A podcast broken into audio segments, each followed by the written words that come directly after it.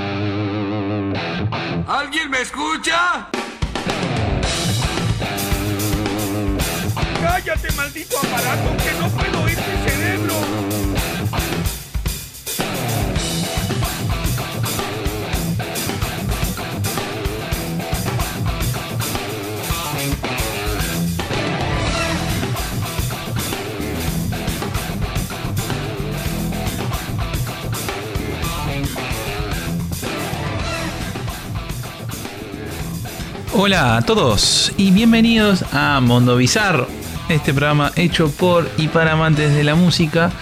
Nuevamente aquí estamos los dos, eh, a mi lado está Jesse. Hola a todos. Eh, bueno, vamos a seguir con la tercera parte de John Lennon. Creemos que la última. Vamos a ir directo al grano para que no sea tan largo. Y bueno, vamos a, a contar un poquito de lo que estábamos hablando la vez pasada. Estuvimos recorriendo Sí. la Un breve repaso de lo que ya habíamos hablado, lo último, los, como las- los últimos hitos, y Pero- bueno, entra- adentrarnos en la vida de John Lennon solista, ¿no? Hasta su muerte. prácticamente recorrimos toda la discografía de los Beatles Sí. hasta el final, hasta, hasta el famoso toque de la, de la azotea. Sí, no solo la discografía, sino también los hechos que eh, protagonizó Lennon dentro de estando en la banda, ¿no? Exactamente. Ya en el 68 él ya se había casado con, con Yoko. Sí. Luego de la muerte de Einstein, que fue en el 67. También tenían un disco solista con Yoko, eh, Two Virgins. Sí. Sacaron algún sencillo, pero no fue comercialmente exitoso. Y hay gente que no lo cuenta dentro de la discografía de Lennon, ese disco. Los sencillos. Sí. Bueno, yo quería contar una historia en este momento eh, que va a servir para la- empecemos, cuando empecemos a hablar del tema John Lennon de Estados Unidos. En el 68, o sea, para no irnos del tema 60 y algo y los Beatles, Claro. en el 68 a John Lennon y a Yoko Ono eh, los detienen en una redada antidrogas que estaban de moda en esa época en Inglaterra. O sea, la manera de meter presos y, ha- y hacerle problemas a los, a los rockeros famosos era ir a las casas y hacer redadas de, de drogas y llevarlos presos. Aparte Eh, estaba la movida del SD en ese momento, era una Sí. cosa increíble. Este, todos- los, todos los. Rolling cayeron todos y, y bueno, em, fueron a la casa de Ringo. Si no me equivoco, en ese momento John y Yoko estaban viviendo en la casa de Ringo. Y, em, y bueno, los llevaron presos por posesión de drogas. ¿No estaban haciendo Lady B en ese momento? Creo que sí. Y se- sí, estaban haciendo Lady B y estaban todos juntos. En, en Sí, está, pero en este caso eran, yo sé que estaban John y Yoko en la casa de Ringo, en un apartamento de Ringo. No sé si Ringo estaba o si era un apartamento de Ringo y ellos estaban quedándose en ese apartamento de Ringo. Ajá. Es decir, no sé si, si vivían con Ringo o si él este, los había dejado quedarse en su casa. El punto es que eh, fueron presos, o sea, estuvieron detenidos eh, John y Yoko por, eh, por posesión de drogas. Que esto después va a tener, o sea, lo quería nombrar porque esto después va a tener sentido cuando hablemos de, de cuando lo querían deportar a Lennon de Estados Unidos, que una de las cosas que usaban, o la principal, era esa, justamente esa detención. Sí, sí, por posesión de drogas.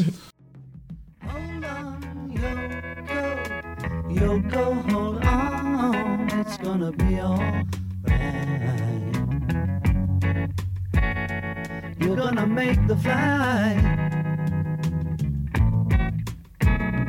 when you're by yourself and there's no one else. You just have yourself and you tell yourself just to hold on.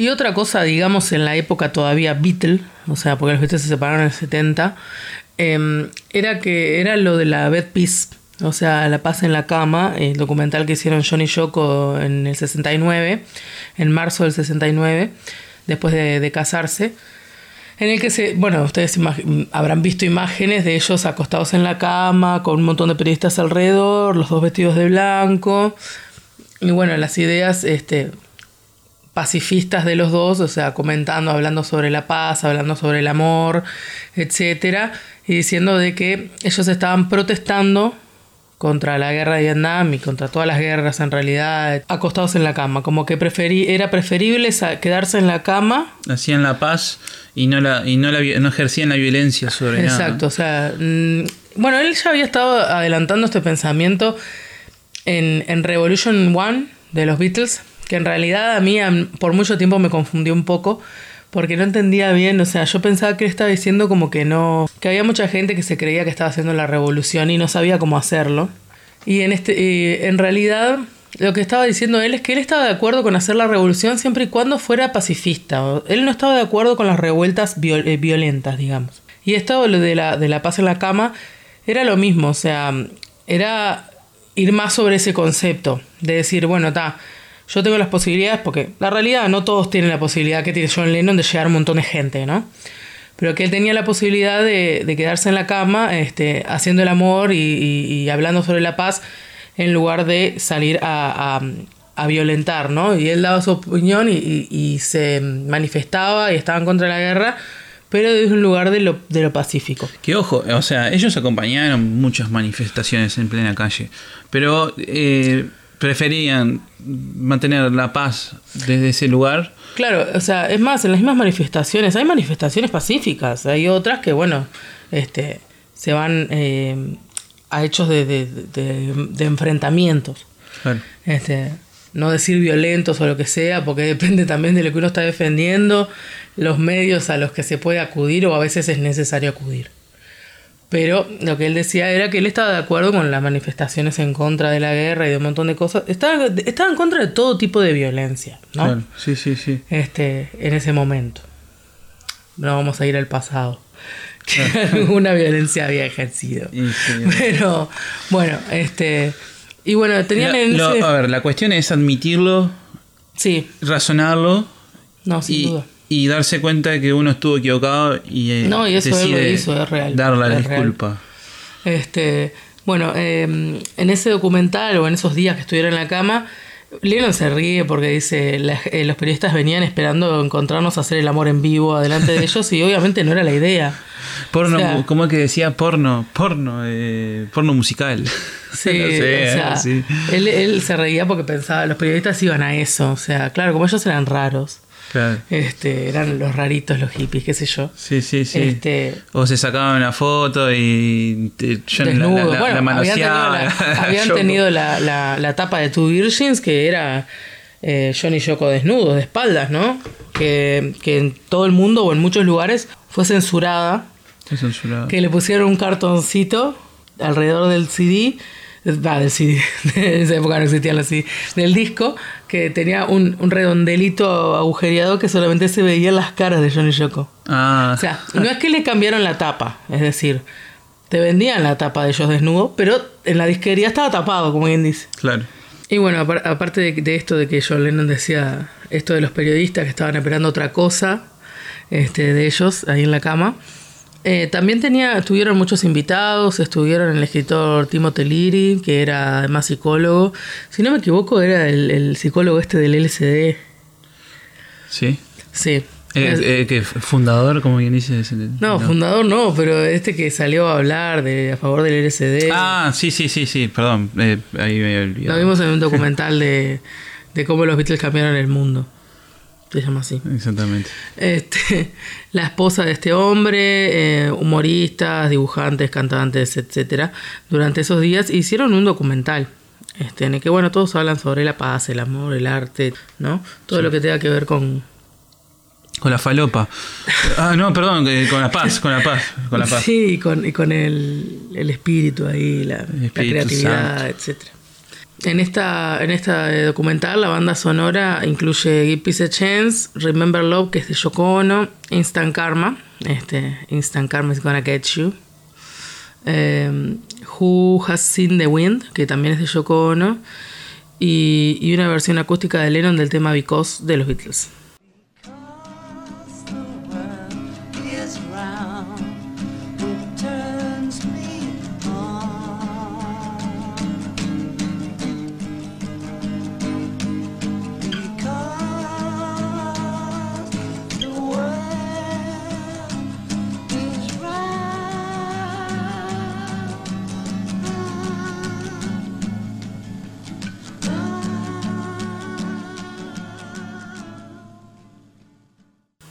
Retomando el fin de los Beatles, que a Lennon pronunciaría en su momento una década prodigiosa, que cerrando, la- eh, cerrando con el, el sueño se había acabado, el sueño se, se terminó, el de los Beatles. Sí. Por lo menos ahí tuvo como un dejito de, de amor por esa etapa. A mí, personalmente, como fan de los Beatles, muchas veces me siento un poco dolida por parte de Lennon y George. Porque son los dos Beatles que en algún momento hablaron como de mal de los Beatles, o por lo menos arrepentidos, o, o como que no querían hablar de los Beatles. Sí, y bueno, tanto Paul como Ringo. Los discos que más odiaba pasó, o sea, Lennon y todas esas cosas. Claro, los pero Beatles. digo, yo qué sé, los Beatles fueron maravillosos y ellos son, fueron lo que fueron después gracias a los Beatles también. O sea, obviamente cada uno en su individualidad y en su genialidad, pero este Nunca hay no que olvidarse las raíces de una Exactamente, uno pero viene. aparte fueron tan grandes que capaz que no, por más eh, espectacular y, y- o espectaculares o talentosos que fueran cada uno de ellos por su lado, no sabemos si hubieran llegado a algo si no hubieran pasado por los Beatles. Claro. Y si no hubieran crecido lo que crecieron y aprendido lo que aprendieron. Sí, sí, sí, sí. Entonces, eh, a mí a veces me duele un gacho el tema George y, y Lennon con los Beatles. Aunque después los dos se desdijeron, es decir, a lo último y en su madurez, los dos eh, volvieron a ver con cariño esa etapa. Claro. Pero por una época la vieron con un poco como de desdén. Sí, sí, un poco de Este, resentimiento. No, ahí que no- tanto así Paul y Ringo, que por lo general siempre hablaron bien de esa etapa. Y sí, por supuesto.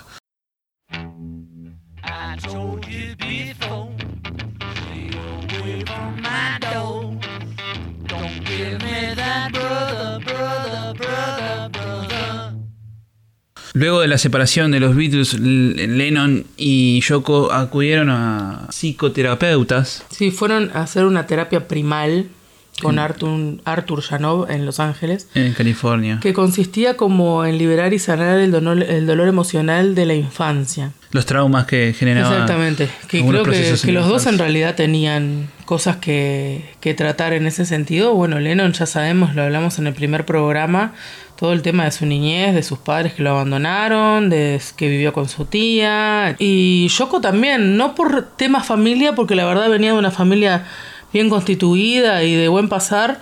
Pero bueno, Yoko nació en la guerra mundial. Eh, bueno, Ella es más grande que, el- que los Beatles. Y vio, eh, bueno, era japonesa, ¿no? Y vivió en Japón en la época de, de las bombas nucleares. Sí, sí, y bueno, en un documental que vimos ayer de que habla sobre la época de, de la grabación de Imagine, sí. habla sobre la niñez de Yoko y se llama eh, Above, Above is Only Sky. About of the sky, sí. Este, y bueno, habla de que, de que ella estaba viviendo en el campo con la familia en ese momento, se habían ido medio lejos de la ciudad, pero que, que tal, o sea, cuando cayeron las bombas, la casa de ellos se destruyó, la casa que tenían en la ciudad, digamos, y ellos estuvieron varios meses sin tener comida ni nada porque estaba todo destruido. Y bueno, o sea, ni hablar que tenía traumas espantosos en la infancia, Yoko, que tenía que sacar. Este, y bueno, John ya lo, ya lo estábamos, habíamos mencionado. Decía que el hermanito estaba eh, todo contento momento y, y se quedaba quieto, mirando un punto el fijo. hermano estaba triste, Y ella le preguntaba. ¿pero qué te pasa? Y dice, tengo hambre. Y ahí empezó toda la movida de, Yoko con la imaginación. Dice, Sí, bueno, sí. te- imagina que este es un plato de comida, que estás comiendo esto. Dice, a mí la imaginación me ayuda a sobrevivir. Según lo que cuenta ella, obviamente. Sí. Pero yo soy de lo que piensa que me encanta la imaginación, pero. Sí, si falta la comida, no arreglamos con imaginación. Pero- sí. Eh, sí, ella cuenta en el documental este que, que una vez lo vio triste el hermano y empezaron a imaginarse comidas ricas y qué sé yo. Según ella lo ayudó, la ayudó. Sí, sí, a ver, si te imaginas una comida rica y te comes un plato de arroz, capaz que te ayuda. Ahora, si te imaginas una comida rica pero no te metes nada en la boca, se complica, Se complica, sí. Pero aparte el cuerpo lo siente, ¿no? obviamente.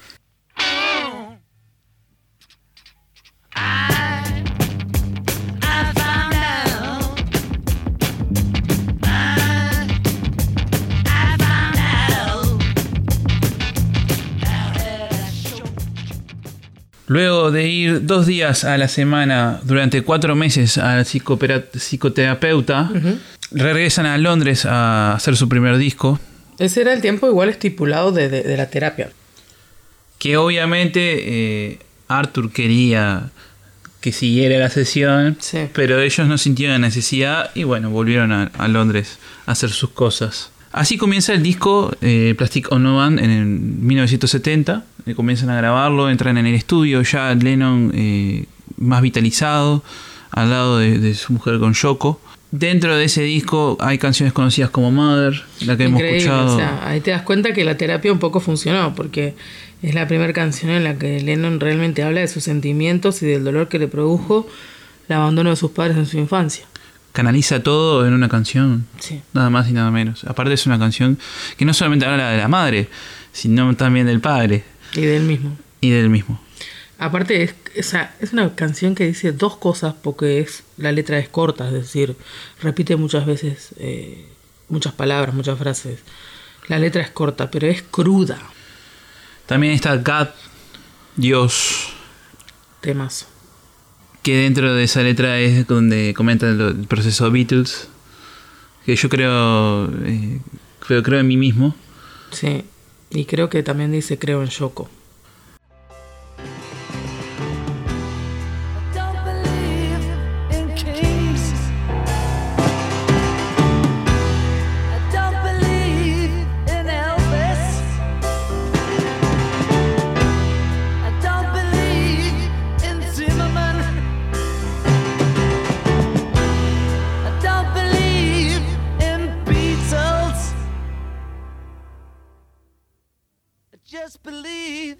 In me.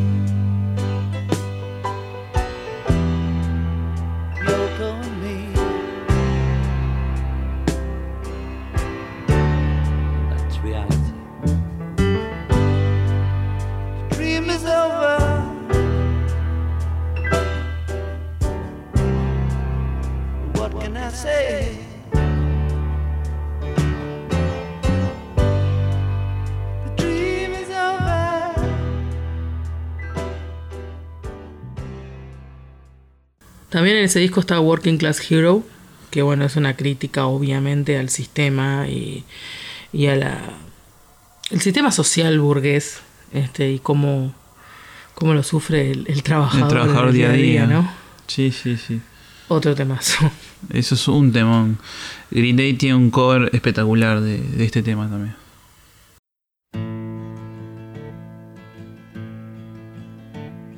As soon as you're born, they make you feel small. By giving you no time instead of it all. Till the pain is so big you feel nothing at all.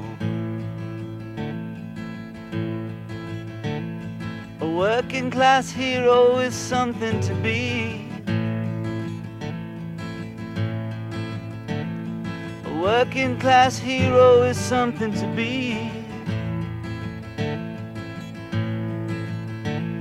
They hurt you at home and they hit you at school. They hate you if you're clever and they despise a fool. Till you're so fucking crazy you can't follow their rules. A working class hero is something to be. A working class hero is something to be.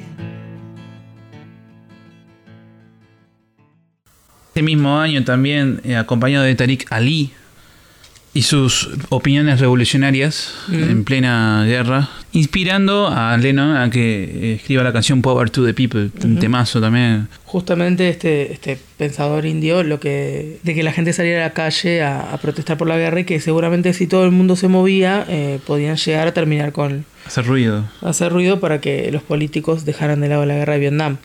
Y por eso eh, esto de power to the people, o sea, poder para la gente y Sí, desde sí. la gente. Totalmente.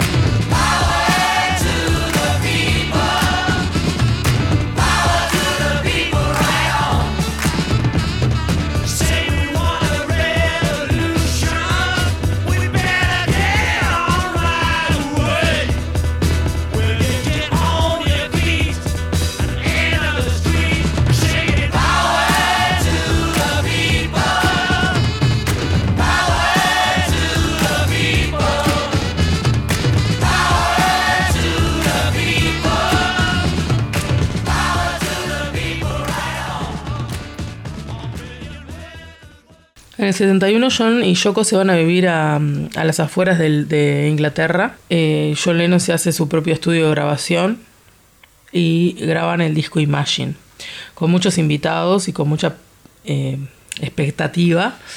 La realidad es que la crítica fue un poco dura con ese disco, pero la gente lo recibió bien. O sea, fue un Fue disco número uno en todo el mundo, en fin, al cabo. Este, como siempre, las críticas no siempre coinciden con el gusto de la gente. y con, dos platinos arriba también, o sea, un disco, pero de los Bueno, contaba con invitados como elite. George, Klaus Bormann, bueno, Alan White en la batería y, y otros muchos músicos muy talentosos. Y también la participación muy activa de Yoko Ono, Uh, sí, muy Yoko activa. ahí. Este, el documental que vimos ayer, pero igualmente, ta, a ver, aportaba cosas buenas. Por ejemplo, fue la que habían tenido una idea de hacer una tapa, la tapa quedó horrible y al final este Yoko terminó sacando esa foto con doble exposición de John Lennon con las nubes arriba. La verdad que quedó espectacular. Eh, también eh, estuvo eh, metiendo mano y ayudando en el tema de la edición. La letra Eh, también, todo. las letras, todo. Ella, él, él, al parecer, John no escribía sus canciones, es decir, no las tenía escritas, las tenía todas en su cabeza. Y Yoko las iba escribiendo a medida que él las iba cantando, como para que quedara un registro de lo que estaba haciendo. Sí, sí. Bueno, mientras, mientras él cantaba, ella estaba atrás anotando. Sí, si le parecía que alguna frase o algo no quedaba bien en la métrica o no le gustaba o quería que lo cambiara por algo, le decía. "Ah". it, John. I like ¿Por qué no lo cambias por esta frase? Y, y bueno, John eh, era muy receptivo con las opiniones de Yoko. De verdad, la tenía en cuenta, muy en cuenta. Para todo, sí. sí, sí. No, realmente. Bueno, en un momento llegaron a decir, en el 68 John llegó a decir en una entrevista que en dos años, eh, hacía dos años que estaban juntos y en esos dos años solamente se habían separado una hora máximo. Increíble. Sí. Iban hasta el baño de verdad juntos. iban al baño juntos. Ahí va. No es joda. Sí, sí. Pásame el papel, Sean.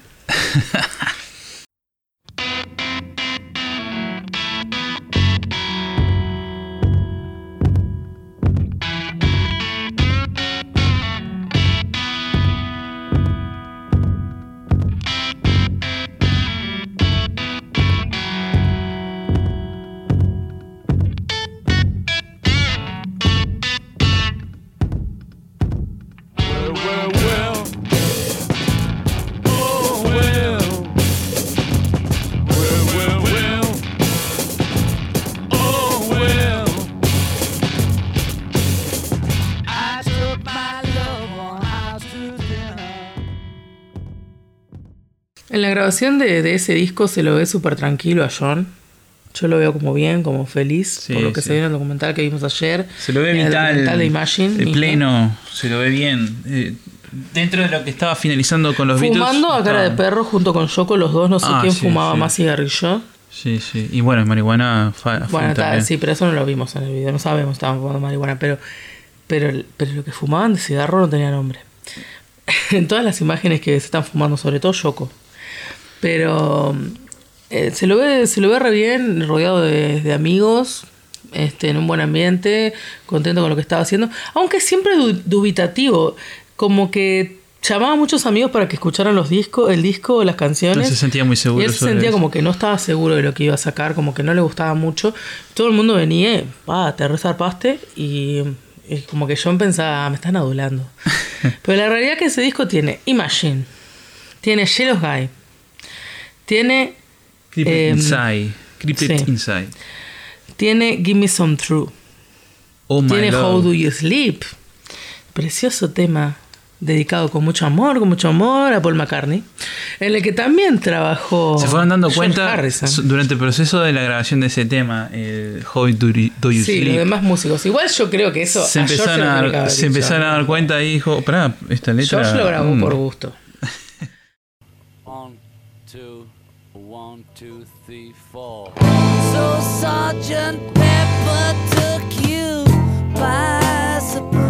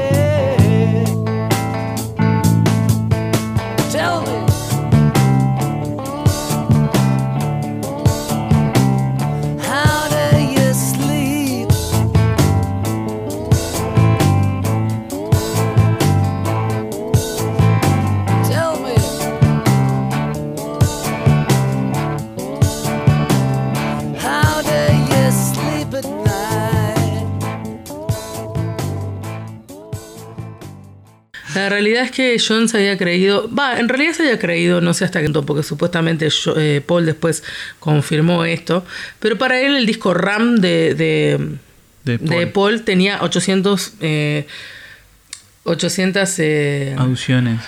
sí, como que hablaban de él y Yoko para él. O sea, como que los criticó y este, aludió a ellos en todo el disco. Que al parecer, por lo que estuve leyendo, Paul en algún momento aceptó eso. Pero a partir de, de esa idea que se hizo John, hizo dos How Do You Sleep, que es una canción bastante dura en contra de Paul. Entre ellas dice que, eh, que bueno, que lo único que hizo Paul McCartney en su historia bueno fue Yesterday.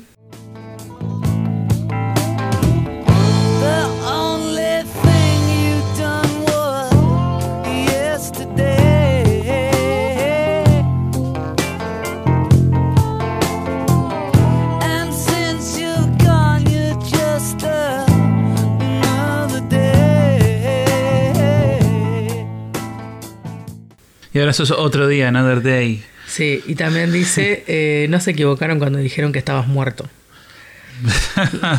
o sea, duro, duro. Según él, dice que es algo eh, de esa rivalidad entre hermanos. No, igualmente habló de eso en varios momentos. No en un principio aceptó que era para Paul. Después, más maduro y grande y un poco más agarró y dijo, no, ta, en realidad me di cuenta que esta canción al final de cuentas era autobiográfica y estaba hablando de mí mismo. ¿No? Es que fue sin querer queriendo. Pero también después volvió a decir que utilizó esa, esa rivalidad que tenía con Paul McCartney y ese enojo para hacer una canción. Y que después se arrepintió, pero que a la misma vez también ellos eran. Habían sido toda la vida amigos y rivales. Era una rivalidad de hermanos, era Sí, lo que sí, decía sí, él. sí. Que es real. O sea, siempre, hasta cuando eran íntimos y se amaban, siempre compitieron. Por quién hacía la mejor canción. Y uno traía una canción y el otro traía una mejor. Y cuál iba a ir en el lado A y cuál iba a ir en el lado B. Y estaban todo el tiempo así. Sí, sí, sí.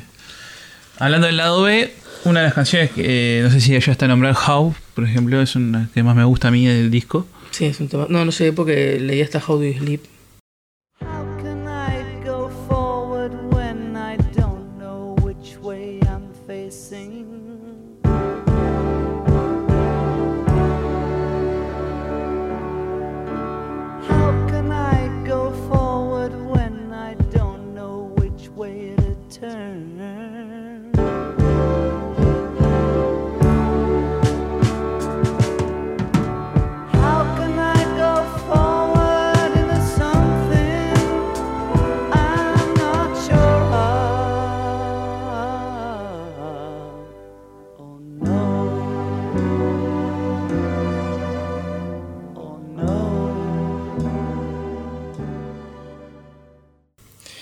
Oh, Choco también está ahí. Sí, no podía faltar.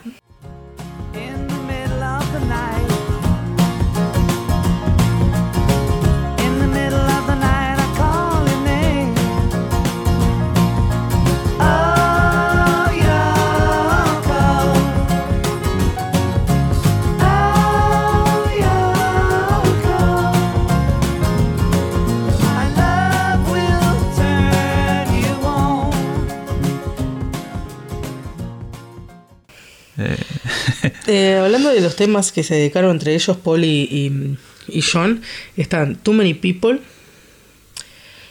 How Do You Sleep, Dear Friend y Steel and Glass. Esos son los temas con los que se fueron contestando, como quien dice, Eh, Sí, sí. tirándose unos cariñitos. Bueno, es una pelea bastante buena porque no se pegan y se tiran con temas. Entonces, bueno, yo te. Ah, vos me dijiste eso en esta canción, yo te digo esto en esta canción. Toma. Aparte, o sea, tremendo temazo. Sí, sí. Además de que How es un temazo, eh, también eh, nació para que Ozzy Osbourne le hiciera un tremendo cover. Pero tremendo cover aparte. Es muy Que se bueno lo porque muestra- además tipo el video, o sea, Se lo muestra recorriendo todo eh, Nueva York. sí, a es como que va caminando creo que por la quinta o no sé, Con va una- caminando por Nueva York hacia el, el Central Park. Con unas flores en la mano. No se sabe a dónde va, pero el tipo está como perdido, ¿viste? Empieza a mirar por las calles, se para en medio de la calle y empieza a mirar mientras canta este tema, ¿no? Hasta que llega a, a su destino, donde está en la plaza homenaje, donde le pusieron el- la palabra Imagine. Donde dicen que supuestamente se tiraron las cenizas de Lennon, aunque yo calculo que todavía las debe tener Yoko. Es enfrente al Dakota, donde lo mataron y donde vivió John. Sí, sí, sí. Eh, es en el Central Park, pero es enfrente a, a donde fue su hogar. Donde vos estuviste también. Yo estuve ahí. La primera vez que fui, porque, o sea, a ver, no la primera vez que fui porque fui más de una vez. Más de una vez fui a ese lugar, a ese redondelito, porque el primer día que intenté ir estaba vallado y me puse a llorar, porque me dio una bronca. Porque digo, toda mi vida esperando este viaje, porque ya, ya comenté que hice el viaje de arquitectura, eh, vendí las rifas y todo. Y toda mi vida esperando para ir a ese redondelito de imagen y tenía unas vallas alrededor y me puse a llorar de bronca porque no voy a volver más a Nueva York capaz y tipo, no puedo sacarme una foto en el imagen. Y fuiste el otro día y... y- Y fui al otro día, que era mi cumpleaños, y, le habían sacado las vallas y no pude sacar fotos. Y dejaron una flor y había un pibe tocando la guitarra, cantando temas de Lennon. No dijiste, It's my birthday, it's my birthday. No. Cántenme, Y lo otro que estaba todo tapado también fue el Dakota, me sacó una foto en la puerta. Este, no por, no porque. A ver, yo no lo veo, no me saqué una foto en la puerta del Dakota porque fuera el lugar donde mataron a John, sino porque fue el lugar donde vivió y donde vivió su familia, donde fue muy feliz. Y, y además, donde escribió un montón de temazos. Y donde seguía viviendo, o sea, sigue siendo la casa de la familia de John. Claro. Tengo entendido que Yoko sigue viviendo ahí. Sí, sí, sí. I just don't know how to give?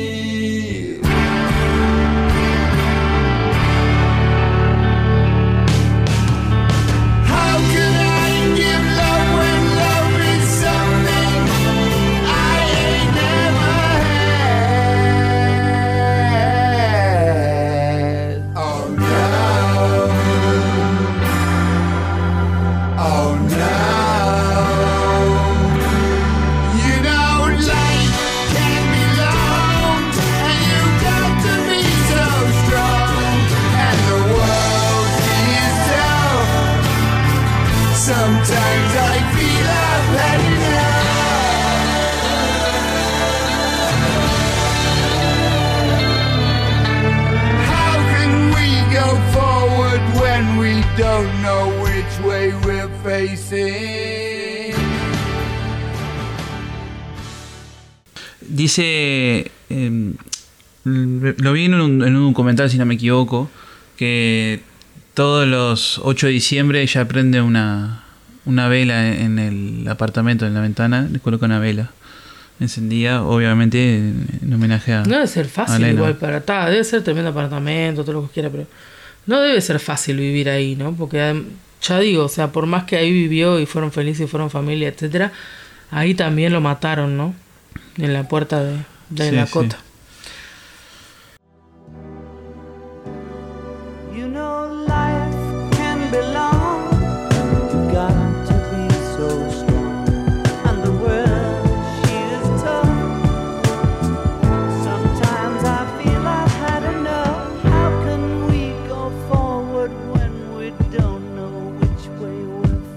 Facing?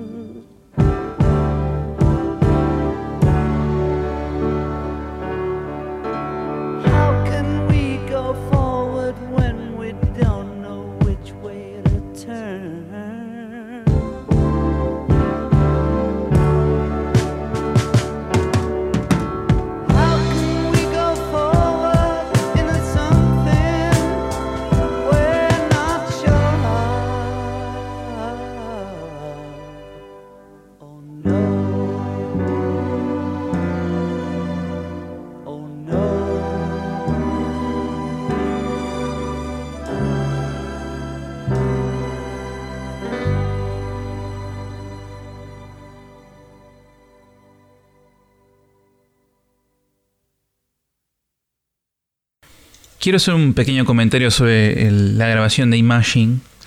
Mientras estábamos viendo el documental ayer, algo que me hizo muchísima gracia fue la aparición de un joven veterano de la guerra de Vietnam. Es loco decir veterano. Siempre me chocó cuando dicen veterano de guerra y tipo tienen 20 años. Eh, Pero está, la es como cosa le es que- llaman a los que fueron a la guerra y volvieron. La cosa es que el tipo fue porque se sentía muy identificado con muchos de los temas de, de los Beatles, obviamente, y de John Lennon. Y fue a verlo por sus propios medios, a, a conocerlo, a ver si eh, es real eh, que canta estos, estos temas. No puede ser. Sí, si era real John, incluso pensaba que él podía ser John. No sé qué mambo tenía en la cabeza. Sí, sí, Pero le mandó una carta primero avisándole que lo iba a ir a visitar. Exactamente. Llega el día que lo va a visitar y con cierta distancia se queda parado mirándolo fijo. Y se queda mirándolo fijo y, y Lennon queda como, "Mm, esto, y, y tal, empieza, hola, empiezan a charlar y le empieza a decir, bueno, ¿Vos sos Dios? y dice, yo soy el que escribe las canciones, y dice, es, canciones normales, como que puedo estar un día acá y me despierto y puedo escribir canciones a Yoko porque, porque siento mucho Era amor por el ella. como que el loco le quería, este, como que le preguntaba tipo frase por frase algunas canciones, onda, ¿cuándo escribiste esta cosa? O sea, ¿es en serio o es en joda? Tipo, ¿realmente pensás eso? Cosas así. Porque ¿viste? yo pienso, porque el loco, muchas de esas frases, la- la- él mismo capaz la- la- las pensaba y decía, pará, este loco está escribiendo un disco de mí, capaz. No sé, el tema es que el loco lo ves Sí, y en tiene tremendo dice, trauma. Pero, pero vos, cómo, ¿cómo te parece que yo puedo haber escrito un disco sobre vos si no te conozco? Tipo, se ve que el loco Claro. como que le decía, no, pero sabes que yo siento que vos me... Esto me lo escribiste a mí directamente. La- la- la- pero no, no podemos expresarlo porque estamos grabándolo en audio, pero la, mirada del tipo penetrante y, y- y- o sea, no sé cómo explicarlo. Capaz eh. que si después podemos, grabamos, un, o sea, filmamos en el Instagram o algo, un pedacito del video para que vean a Claudio y tipo lo subimos. Capaz que tenemos suerte y, y el- porque el Instagram es medio, medio Complicadito con el preso también, también sí, sí, con el copyright. Pero, pero está, capaz que si podemos poner un pedacito del video de Claudio. Se pone medio cana también eh, eh, Instagram. Sí, sí. Bueno, la cosa que el tipo, después de, de- de darse cuenta de que, bueno, es una persona de, de piel y hueso, que va al baño, caga, hace todas sus cosas de humano, como todo el mundo, se alimenta. Eh, yo lo invita, dice, ¿tenés hambre? Eh, sí, sí. Bueno, dale, eh, vamos a comer, vamos, vamos a darle de comer a este Y lo muchacho. mete para adentro de la casa y tipo, el loco estaba como onda, medio como mudo ahí, medio duro, coso. Y yo lo hace entrar a la casa como si nada, le da un, un refuerzo ahí, una sopa. Y Plato de comida, sí, sí, plato de comida. Pero. lo mete para Nada que adentro. ver, no, no, nada que ver. Y ta, no era una emoción que tenía el tipo, pa, estoy conociendo a John Lennon. No, tampoco, era como No, que no. realmente estaba preocupado de, saber. Con la las manos, con las manos en los bolsillos mirándolo fijo, este es Lennon, capaz en su cabeza pensará eso, no sé, realmente. Y ahí, ahí te das cuenta eh, de que muchos amigos de Lennon, cuando hacen referencia al tema del asesinato de John, eh, dicen que el loco era como que no tenía filtro a veces con juntarse. O con, él se paraba a hablar con cualquiera en la calle. Claro. Y obviamente, o sea, a mí me parece perfecto en el sentido, yo mismo digo a veces cuando viene alguna banda uruguaya o lo que sea, que a mí me molesta, por ejemplo, si hay 15 personas en la puerta o 10, que no salgas a sacarte una foto o firmar un autógrafo. Yo sé que tampoco es mi vida, no soy yo la que tengo que vivir eso Claro. y, y probablemente a veces no tengan ganas, yo eso lo puedo entender. Lo que me pasa es que digo, pa, pero son 10 personas, son dos personas por mi- dos minutos por persona. En 20 minutos subiste al hotel, quedaste como un rey, porque las personas no van a parar de hablar bien de vos, de lo bien que los trataste y que te sacaste una foto y qué sé yo. Y tipo, no va a pasar nada. Claro. Pero no va a pasar nada hasta por ahí, es real. O sea, ha pasado. Lo Sí, sí, tenés sí. a Lennon de ejemplo. Es que las canciones no solamente son del autor, sino son para todo el mundo. Y no sirve de nada tener que. eh, ese fanatismo absurdo de decir, este es mío, este es mi artista y me identifica solamente a mí. No, no. No, eso más bien, pero me refiero al tema de que, de que se ve que John paraba a hablar con cualquiera Con cualquier desconocido. y cualquier desconocido. Y en esa época había, hasta el día de hoy, ¿no? Pero en esa época había mucha gente que, bueno, yo leí, vi en un documental que decían, la gente se pasaba con la droga en esa época, porque eran nuevas algunas drogas. Entonces no sabían, tipo, cuánto tenían que tomar. ¿Me Claro. Entonces, tipo, había mucha gente que tenía la cabeza quemada. O este loco, capaz que no se drogaba. Aunque en un momento Lennon le dice, sí, cuando estás drogado todas las canciones parecen que Sí, hablan de sí, vos. va. Tipo, Sí. pero, pero el loco, capaz no estaba drogado, capaz estaba yo, era un loco que venía de la guerra, capaz que estaba choqueado, estaba medio tocado de la Claro. cabeza. Lennon lo trata- o sea, lo mira, pero des- tratando de descifrarlo también un poco. Es o sea, que con lo tiene como cierta distancia, ¿no? pero con cierta No empatía. lo deja entrar a la casa porque se ve que se da cuenta que no le va a hacer nada. Claro, pero con cierta empatía también lo mira y digo, está. Digo, Sí, sí. Bien, bien, digo. Pero medio paternal fue también. Sí, claro, ese- Pero- no tienes hambre. Pero el tema con. ¿Te apapacho, Claudio? Tranqui, Claudio. Tranqui, Claudio. Este, pero tal, el tema es que eso de que pararse a hablar con cualquiera hizo que él mismo, unas horas antes de que lo mataran, se saca, le firmaba un autógrafo y, y le sacaron una foto con, con Mark Chapman, con el asesino de él. Sí, sí. El loco se quedó en la puerta y cuando Lennon volvió de noche eh, lo asesinó. Podríamos decir que cayó por inocente. Lamentablemente. Porque además es raro, o sea, no sé si es raro, porque uno también, yo cuando voy a la puerta de un hotel, a- porque yo lo hago, a- cuando viene una banda o algo a sacarme una foto, paso horas, es verdad, capaz que van y vuelven y yo sigo ahí. Porque iba a decir tipo, pa, te fuiste de mañana y estaba Mark Chapman y volviste y estaba Mark Chapman. Yo ahí, capaz que mando a alguien a preguntar qué quiere Sí, sí, sí. antes de bajarme del auto. Pero tal, la realidad es que uno también a veces cuando va a hacer esas cosas se queda horas y capaz lo ve venir dos veces. Sí, sí. Todo, tipo, no quiere decir que le vayas a hacer algo. Claro, lo de Mark Chapman, todo esto ocurrió en el último álbum de, de, de Lennon que vamos a empezar a contar un ratito.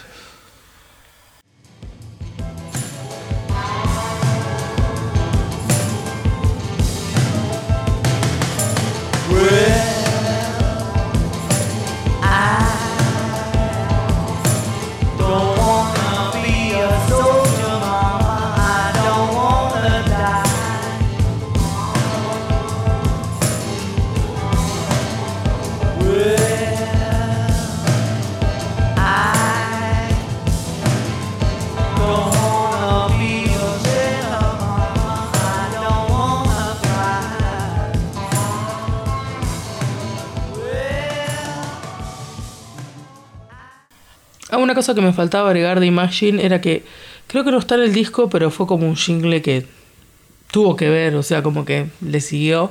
Fue el tema de. What is Over, eh, Merry Christmas, What is Over if you want it. Happy Christmas. Perdón, Happy Christmas, What is Over.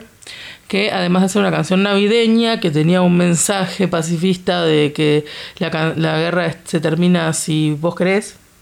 Eh, también hicieron la campaña, ellos también, Johnny y Yoko, de los carteles blancos que dicen War is over, gigante. y Abajo dice If you want it, o sea, si tú quieres. Este, saludos, feliz Navidad de Johnny y Yoko. Sí, sí. Este, que está, es una campaña, está muy buena. Muy buena, muy buena. Eh, pusieron en carteles en lugares En el pero medio. muy estratégicos. Sí, en el medio de donde están todo todos los carteles. Se arrancaron con uno en Nueva York, obviamente, ahí en el. este Si no me equivoco, en, en, en la plaza esta, ¿cómo que se llama? Times Square. En Times Square, muy bien. Este, y después pusieron por todo el mundo, en lugares estratégicos, carteles gigantes en diferentes idiomas que decían lo mismo, que bueno, justamente lo que siempre estaban predicando, ¿no? Que, que en realidad si, si la gente se movía y se juntaba este, bajo el mismo cielo, above is only sky, este, podía llegar a finalizar con la guerra y con todos estos problemas de, que van en contra de la paz y de la felicidad de la gente, ¿no? So this is Christmas. And what have you done? Another year over. And you won't just begun. And so this is Christmas. I hope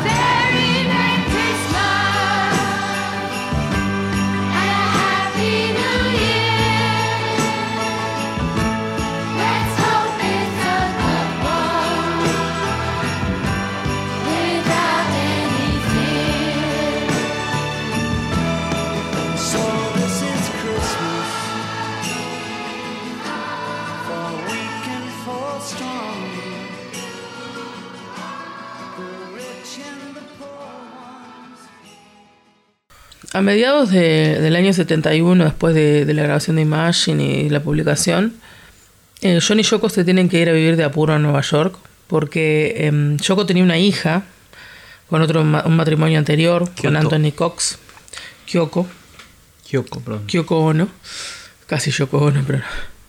Este, que resulta que el ex marido la secuestró, o sea, se la llevó sin permiso de Yoko a Estados Unidos, a Nueva York, y, y la escondió, o sea, fueron a Nueva York a buscar a la hija de Yoko, en realidad, o sea, pues no sabían dónde estaba. Y en realidad por muchos años no la, no la encontraron. Después se volvieron a reencontrar, pero, pero sí, básicamente se fueron a Estados Unidos atrás de la hija de Yoko. Que tenía un año menos que, que Julian. Julian. Mandaban ahí. Hay muchas fotos de John y Yoko con Julian y, y Kyoko Sí. en la época de. Antes de irse, o sea, tipo.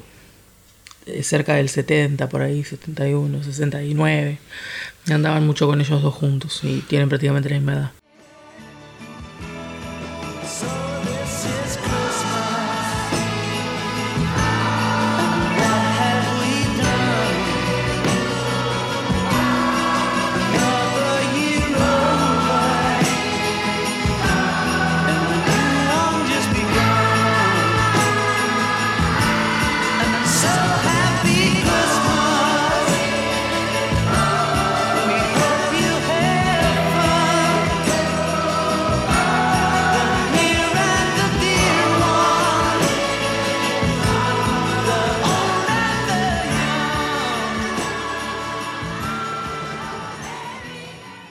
Como decíamos recién, en diciembre de ese mismo año hicieron el tema de Happy eh, Christmas, The War is Over, que también aparte era una canción eh, protesta contra eh, la guerra y contra la ideología de Nixon en ese momento Sí. también, ¿no?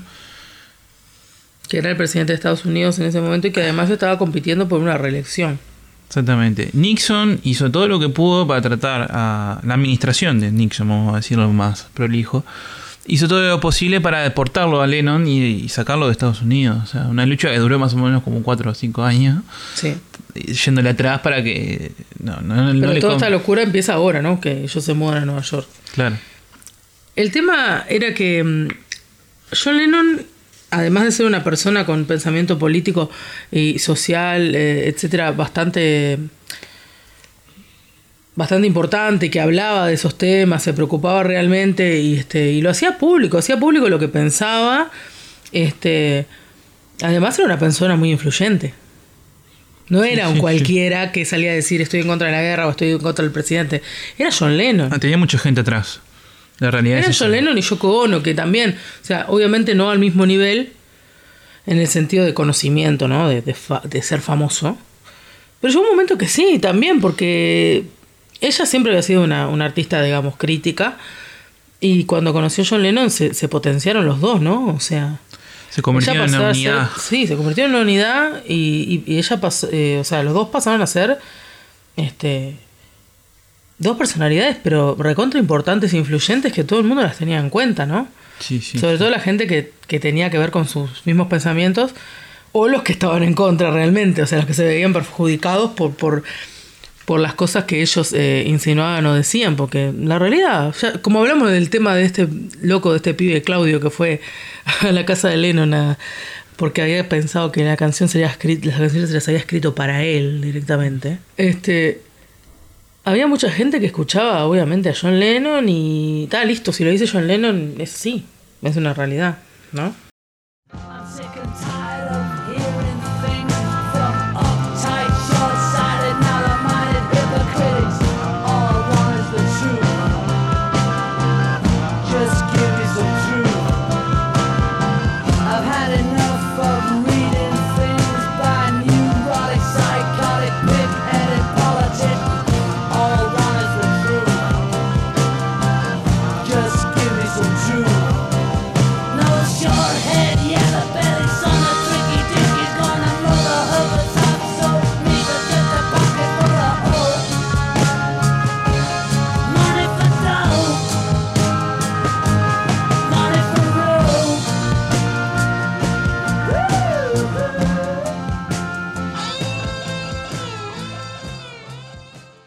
Enseguida que se mudaron también realmente John eh, y Yoko se fascinaron con la ciudad, o sea, habían nacido para estar ahí. Era el momento de, de- donde estaban todos los, en ese momento estaban todos los artistas ahí, eh, toda la gente que tenía que ver con política y con protestas y con esto y con El lo otro activismo. estaban ahí, el activismo, o sea, todo era era el centro de la revolución, el centro del arte. Entonces también en, en parte a ellos les encantó estar ahí. Ellos siempre quisieron estar en el centro de la tormenta, digamos.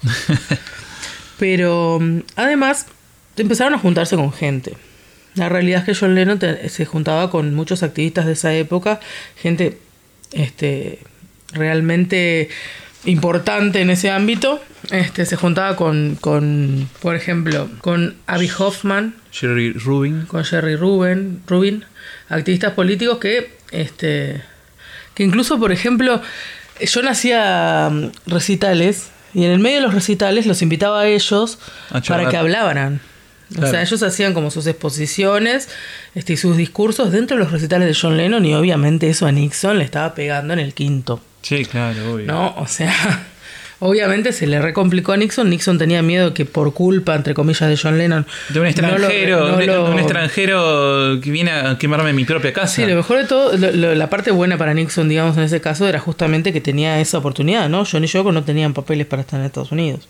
Eh, bueno, Entonces buscaron de alguna manera deportarlos. Y una de las cosas que utilizaron para quererlos echar era ese arresto que hablamos al principio del programa Sobre en la casa de Ringo, en la red de drogas.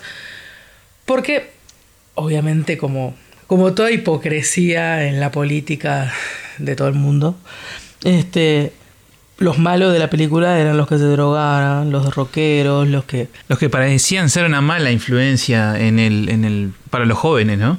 Sí, claro, o sea, no, los que eh, hacían la guerra y atrocidades, esos no, lo- los malos eran los que se fumaban un porrito y salían a decir que la guerra era una cagada, Totalmente. básicamente.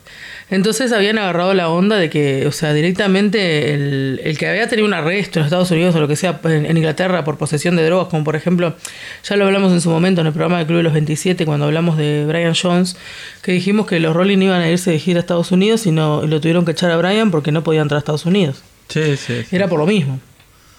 Aunque después también los atraparon a, a Kate y a, y a Mick. Pero estaban como re, re intensos con eso de que tal, que había tenido una- un arresto por posesión de drogas, tipo lo deportaban y no lo dejaban entrar al país. Era la excusa perfecta para echarlo. Obviamente.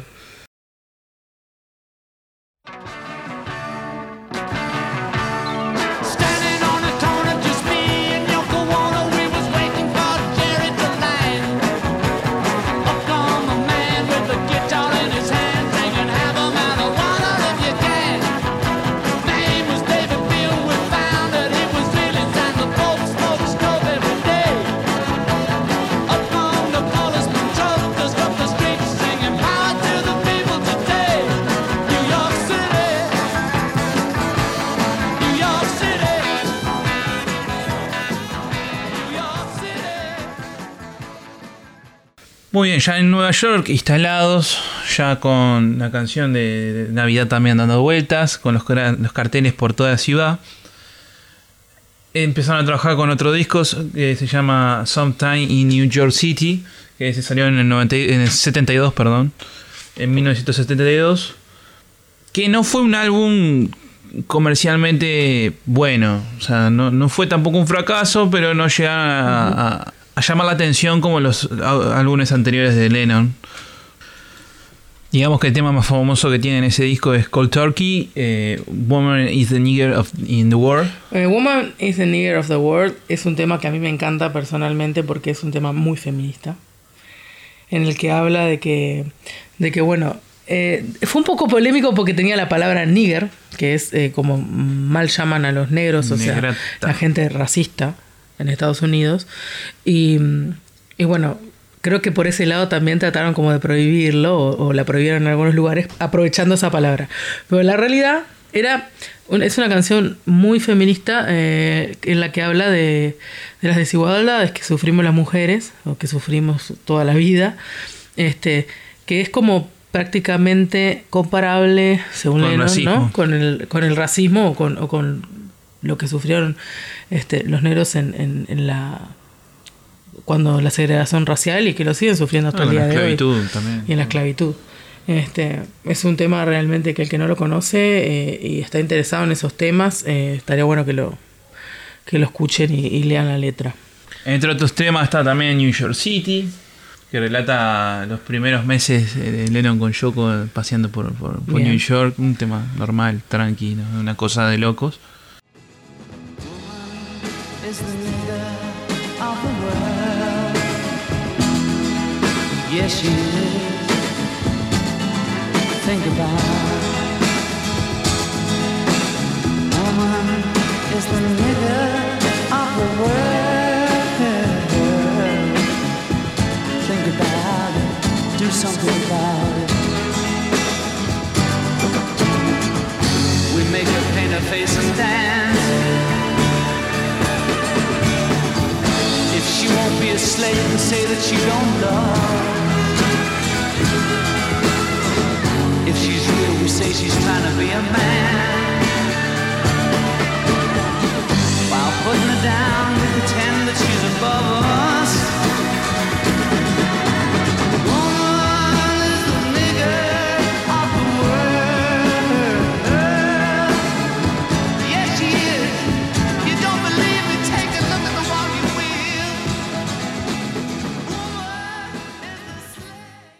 Y el tema John Sinclair, Ah, el tema de John Sinclair también, sí, sí, sí. que John Sinclair era un activista.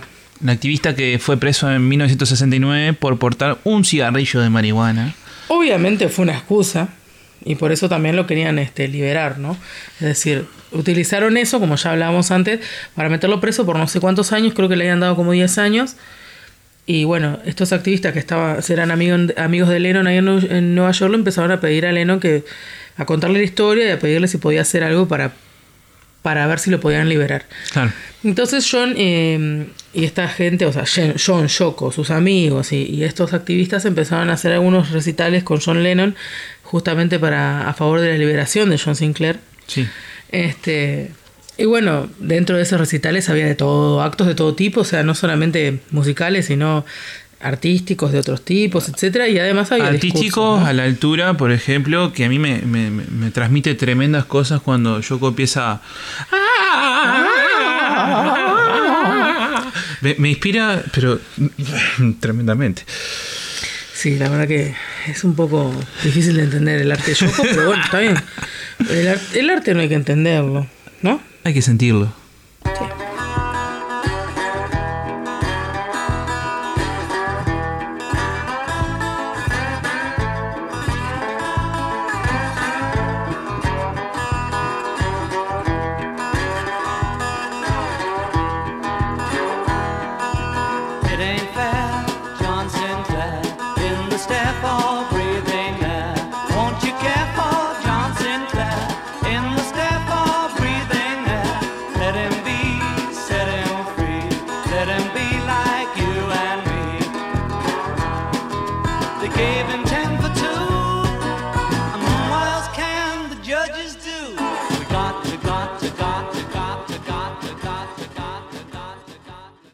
Dentro de los amigos de John también estaban, por ejemplo, eh, los pante- las panteras negras.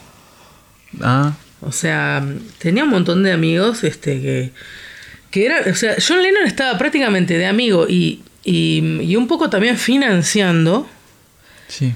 a las personas que Estados Unidos quería en la cárcel. Sí, sí, totalmente. ¿Entendés? O sea, no es que, que Nixon pensaba que John Lennon era una amenaza. John Lennon, para él, era una amenaza. No era que parecía. Claro.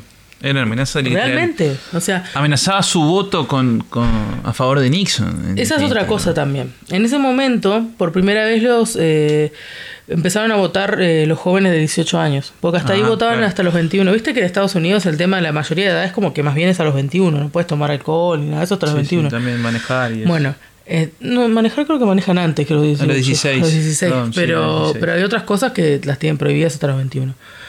Este, pero en este caso, a partir de esa elección que, venía, iban a empezar a votar los jóvenes de 18. Por un lado, ellos pensaban como que en realidad como no es obligatorio el voto, no, no era en ese momento, no sé ahora, creo que no. Este, decían, "Ta, los jóvenes son, son tan vagos y están tan drogados que capaz que ni van a votar. Sí, sí, Pero- en la basura. Tenían miedo de que justamente todo lo que era los gurises que tenían entre 15 y no sé, 20 años eran fanáticos de Lennon y lo escuchaban. Y escuchaban todo lo que decía. Entonces tenían miedo que justamente toda esta cantidad de gente nueva que iba a votar, que no sabían hasta ahora qué era lo que pensaban y qué pensaban votar, estaban en contra de la guerra y, y eran fans del, fan de Lennon. Y obviamente no iban a ir a votar a Nixon.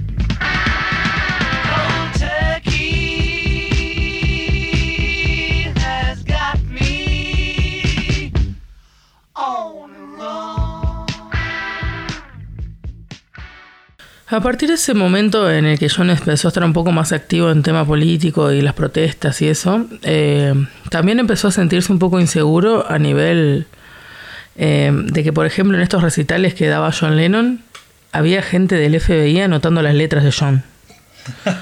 O sea, había gente infiltrada del FBI eh, anotando todo lo que decía John Lennon, lo que decían en los discursos y lo que decían las canciones de John, justamente para o para prohibirlas o para censurarlos o, o para irse agarrando, ¿no? A ver, ¿de Eh, dónde lo podemos agarrar? Agarrate Catalina. Sí, sí. Si Este- Dice algo en contra de nuestro gobierno, lo echamos. Por otro lado, eh, John y Yoko seguían eh, buscando a Kyoko, eh, no la habían podido encontrar. Este, bueno, además de eso, de, de- de- de los agentes del FBI anotando las letras, también John empezó a darse cuenta, por ejemplo, que había un que siempre había un auto negro enfrente de la casa de él. Con gente haciendo cosas raras, tipo, no sé, revisaban el auto o hacían algo todos los días lo mismo.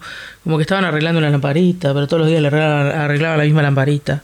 O sea, obviamente Lennon estaba perseguido por el FBI literal o por el gobierno de los Estados Unidos. Tenía agentes en la puerta esperando, siempre viendo qué lo estaba haciendo John, quién entraba a su casa, quién salía. Y además él pensaba que también tenía el teléfono pinchado. ¿Quién dice si Mark Chapman fuera un enviado de estos muchachines? Hay mucha gente que dice que sí, que justamente lo mandaron a matar eh, el gobierno de Estados Unidos o el FBI o la CIA. Este, y también muchos dicen que tiene, incluso se ha dicho que tiene que ver con el MK Ultra, este asesino que mató a John Lennon. Porque había algunas, em, dentro de las cosas que hacían supuestamente en el MK Ultra, que manejaban mucho la cabeza de la gente y hacían cualquier tipo de experimento irre- irrepetible. Este, lo que dicen es que había gente que, por ejemplo, tenían como una frase o algo como un gatillo para hacer algo. O sea, eran normales, pero le habían metido algo en la cabeza que si decían tal palabra, por ejemplo, tenían que matar a alguien. No. Entre ellos dicen que también dicen que también estuvo el asesino de Kennedy. No sé ninguna de las dos cosas si son reales. Digo que es, es una de las cosas que se habla y se dice. Todas teorías. Y a mí no me parecería tan raro. O sea, tampoco me parece raro que un fan loco mate a alguien. O sea, separemos No, no es descartado, Si está obviamente. loco, puede hacer cualquier cosa. Sí, sí. Por otro lado, tampoco me parecería raro con todo lo que pasó con John Lennon en Estados Unidos que a John Lennon lo hayan mandado a matar. Sí, sí. No sería el primero Y- ni el último. Igual, en ese sentido, eh, se basa mucho en la teoría porque en realidad esto ocurrió en el 80. Ya había pasado todo el tema de la guerra, en el 75 terminó la guerra. En realidad sí. Ya no había más nada que reclamar en esa época, digo, ya estaba más tranquilo todo. Sí, obvio. O sea, sería como, en, realidad lo que en todo caso dirías, tipo, no, no debe ser eso, fue un fan nomás que lo mató. Es eh, justamente eso, que tipo, que un viejo rencor, te maté porque cinco años después, porque sí. Pero puede ser una estrategia para decir, bueno, ya está todo calmado, nadie está reclamando nada, ahora podemos aprovechar y por si pasa, surge algo y está en contra nuestras ideas y, y John Lennon vuelve a abrir la boca, preferimos cerrársela por, la, Sí, por o las capaz que John había estado empezando a investigar todo lo que habían eh, estado atrás de él y eso, que obviamente tampoco es del todo legal. Claro. Y digo, capaz que no le servía que, que estuviera descubriendo las cosas. Porque después de. Bueno, después de la muerte de John, eh, se destaparon, se pidió que se destaparan algunos archivos clasificados de la. De, de justamente del FBI y su, y su persecución sobre John Lennon y bueno, no mostraron todo. O sea, igual se guardaron pila de cosas porque tienen un porcentaje que pueden guardárselo y no contarlo. Claro.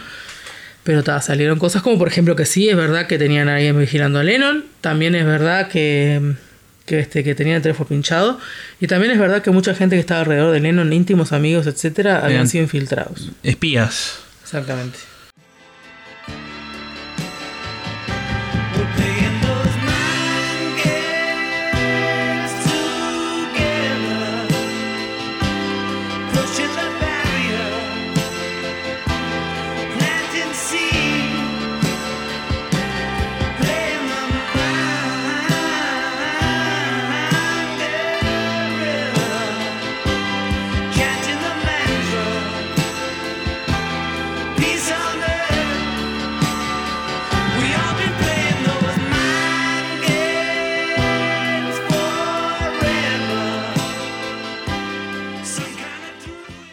Bueno, eh, como, decí- como estábamos diciendo antes, el gobierno de los Estados Unidos se dio cuenta que la única manera de, como quien dice, poder meterse con John era con el tema de la nacionalidad y de tratar de deportarlo, ¿no? Era Y las drogas. la única manera. Sí, claro, pero con esa excusa. Eh, decir, "Ta, no tiene visa, este hombre es un extranjero indeseable que además de que no tiene papeles para estar acá, se droga. Básicamente. Sí, claro. Entonces, eh, entre esas cosas le plantaron, supuestamente le plantaron marihuana también otra vez a Lennon. Este, también seguramente un porro nomás, como le hicieron al otro Sin- Sinclair, pobre. Y bueno, y en realidad también un poco, ellos como que trataron de, de calmar las aguas en un momento, porque no se querían ir a Estados Unidos porque todavía no habían encontrado a la hija de, de Yoko, y la realidad es que obviamente eso era re importante. Sí, sí. El tema es que, claro, como ya estaban en el centro del, del- del huracán, digamos, con, con el tema de que estaban haciendo que todos estos activistas pudieran tener... O sea, el loco hacía un recital, los ponía allá arriba, en el momento más privilegiado, cuando tenía todo el mundo escuchándolo a él, sacaba un pibe de estos y le decía, anda a hablar. Sí, Y sí. tipo, tenía toda la gente, le- les ponía a toda la gente a sus pies para que los escuchara hablar sobre el discurso que tenían para decir político. En nombre del pueblo también. En nombre ¿no? del pueblo, En nombre obvio, del pero pueblo. digo, En nombre de la gente. Lo ponía, él era el que los ponía en el lugar privilegiado para hablar. Sí, sí, sí. Ellos eran los que tenían la oratoria y tenían sus razones y eran bárbaros en lo que hacían. Pero el que los ponía en un lugar privilegiado, o sea, de miles de personas siguiéndolos, era Lennon. Claro. Es decir, después de que ya estaba todo el pescado vendido, los ponía ahí y decía, "Ta, ahora hace lo tuyo.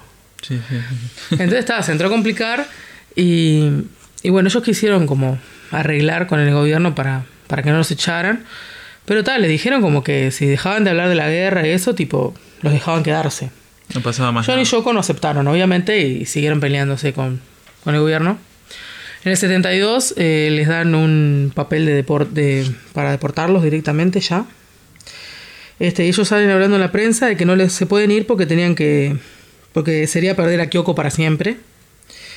Este, que todavía no lo habían encontrado. Y bueno, en Estados Unidos la condena por, por, por posesión era suficiente para, para echarlos del país. Y bueno, eh, aunque sabemos que no era la verdadera razón. Y supuestamente además los habían plantado la droga. Claro. Eh, en el 72, al final, en las elecciones termina ganando Nixon de nuevo. Y ahí medio como que el FBI se calma con Lennon y tipo, a los meses le dan, le dicen que se puede quedar Sí, sí. y ta. Y John Lennon se queda viviendo en los Estados Unidos el resto de su vida Mm. en Nueva York. A todo esto, en el ámbito musical, ya estaba saliendo Mind Games en el 73. Eh, también un disco que no pasó. eh, pasó sin penas ni, gloria. O sea, una cosa que estuvo ahí, pero ta, no, no mató tampoco.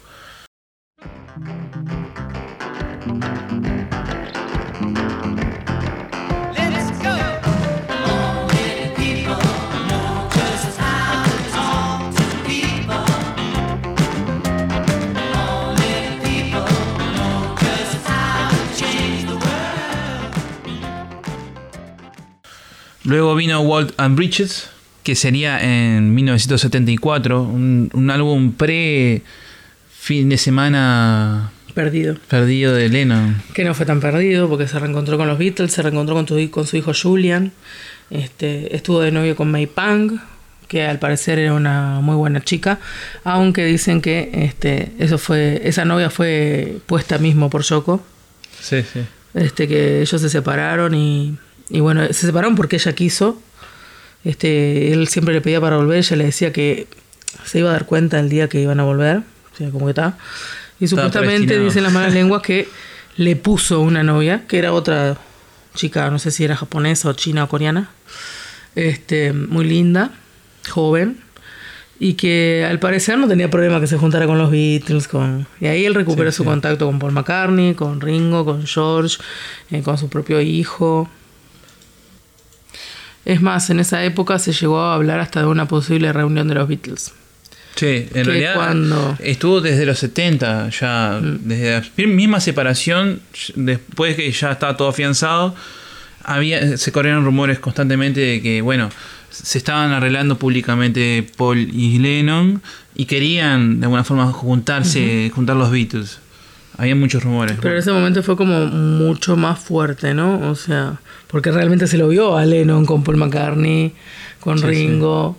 Con ganas de hacer cosas ¿no? para, para restablecer la banda, capaz. Got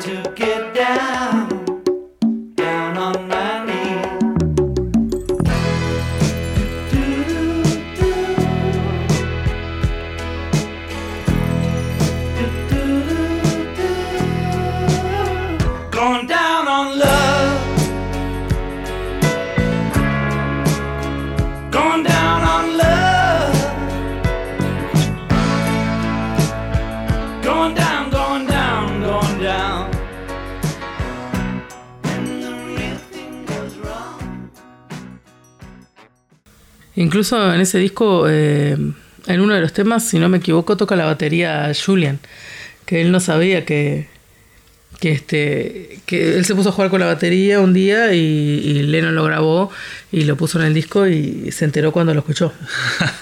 Qué sorpresa aparte, ¿no? Okay, in the la la. I'll get rid of that. One, two, three, four. Sitting in the la la, waiting for the ya ya.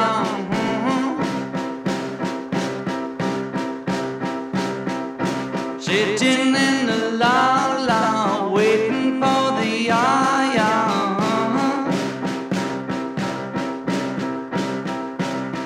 It may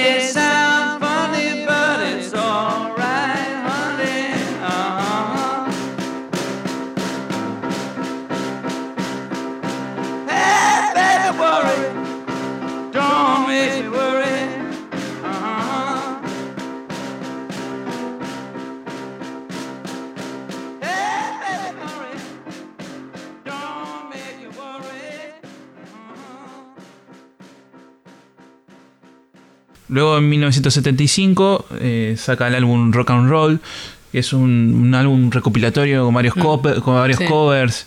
Entre ellos está Stand By Me, que bueno, muy conocida por... En realidad es un Sí, es tema... como, como conocía la versión. O sea, no digo que es la única versión conocida, pero es muy conocida la versión de John. Sí, claro. Mucha gente debe pensar que el tema es de John. Sí, sí, es de B.B. King el tema. Bueno, Bebop Alula, Bebop, lula. You Can't, eh, you Can't Catch Me, de Chuck Berry, Sweet Lady 16, muchos temas de- del viejo rock and roll, del, Sí. del, del- del Sí, sesentero. como de- que sacó el gusto de hacer su disco de covers de, de la música que le gustaba a él cuando era, era joven. Oh, lo que se me encanta. Claro, exactamente, exactamente, De exactamente. sus ídolos, digamos.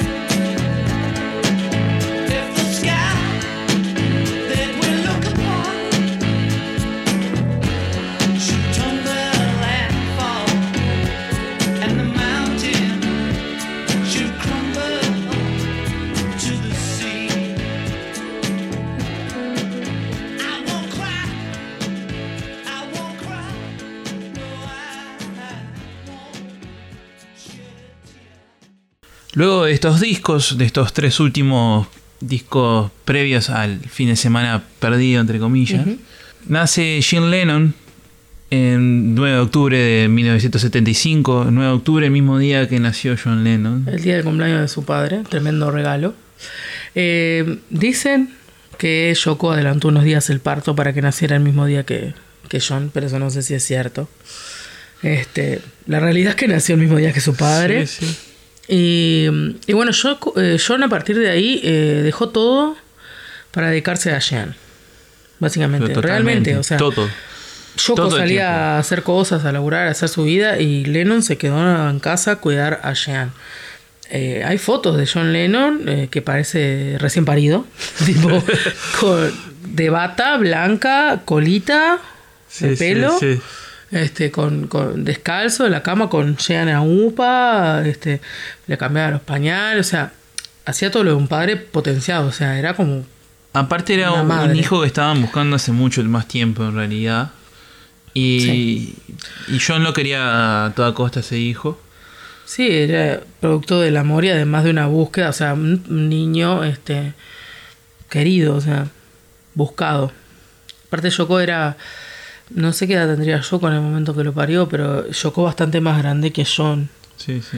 Entonces eh, también obviamente tenía sus riesgos, digamos, más en esa época. Ahora ya este cada vez se alarga más el tiempo en que una mujer eh, puede tener un bebé sin tener ningún problema. Este, pero ta, en ese momento fue como que e incluso creo que tuvo problemas cuando nació este al principio Jean. Tenía unos es- espasmos este cuando nació y bueno, lo- los médicos como que los culparon a ellos como que se habían drogado antes de parir. No me jodas. Y ta, parece que cuando le hicieron el examen toxicológico a, lo- a, a Yoko, en realidad, porque era la que tenía el bebé en la panza, no le salió nada. Sí, sí, está bien. medio como que los quisieron culpar por ahí. Este, y bueno, está, John Lennon se dedicó a la paternidad este, por cinco años prácticamente, por más que, que también después Desapareció. Unos días después de morir eh, pues se publicó un disco, o sea que estuvo escribiendo canciones. Ajá, sí. Pero ta, este, por mucho tiempo se dedicó prácticamente solo a la paternidad y, y me parece perfecto. Sí, sí. Este, bueno, quiero comentar en este caso, por ejemplo, por el tema de cumpleaños de, de Jean y de, de John, que John Lennon tenía una obsesión con el número 9. Sí, ahí No sé, era como que siempre todo tenía que ver con el 9. Este, por ejemplo, escribió la canción Dream Number Number 9. Este, Number Nine Dream. Al revés. en la, en la canción en la que John habla de su relación con el número 9. Antes teníamos Revolution, Revolution 9, que además empieza Number 9, Number 9, Number 9, o sea, trauma. Después, él nació el 9 de octubre, igual que Jean, y murió el 8 de diciembre, que en Liverpool ya era 9. Eh, el primer show en The Cavern fue un 9 de febrero. El contrato de Beatles con EMI se firmó un 9 de mayo. ¿No lo jugaban en casino? No, No sé. ¿No lo Eh, apostaban? debutaron en el famoso show de Ed Sullivan un 9 de febrero. A la quiniela tampoco. no sé. John conoció a Yoko un 9 de noviembre. Decime que están en 5 de oro, por lo menos. Liverpool y, y Manhattan tienen ambos 9 letras. Y fueron los dos lugares donde John vivió. Está como en la película número 23 también, ¿no? Obsesionado. Su madre vivía en el número 9 de la calle Newcastle. La misma también tiene 9 letras. o sea, tipo, tenía un trauma con el número 9. Y Bueno, encima gente. el hijo nace el 9. Gente, a jugarlos, el número 9 en todo, quiniela, 5 de oro, en todo lo que tengan en la vuelta, sean donde estén, bueno, en cualquier agencia de apuestas, el número 9. Por favor, no hagan apuestas ilegales, eso sí. Háganlo, eh, O si lo hacen, no lo hagan en nombre de nosotros. No, en nombre de nosotros no dijimos nada. háganlo el 9 de octubre, de nacimiento de Lennon, no lo hagan el día de la muerte, por favor, se van a fundir. Iba a decir, yo cobro tiene 9 letras, pero no, tiene 7. Ah, va. Yo ya quería buscar cualquier excusa ahí.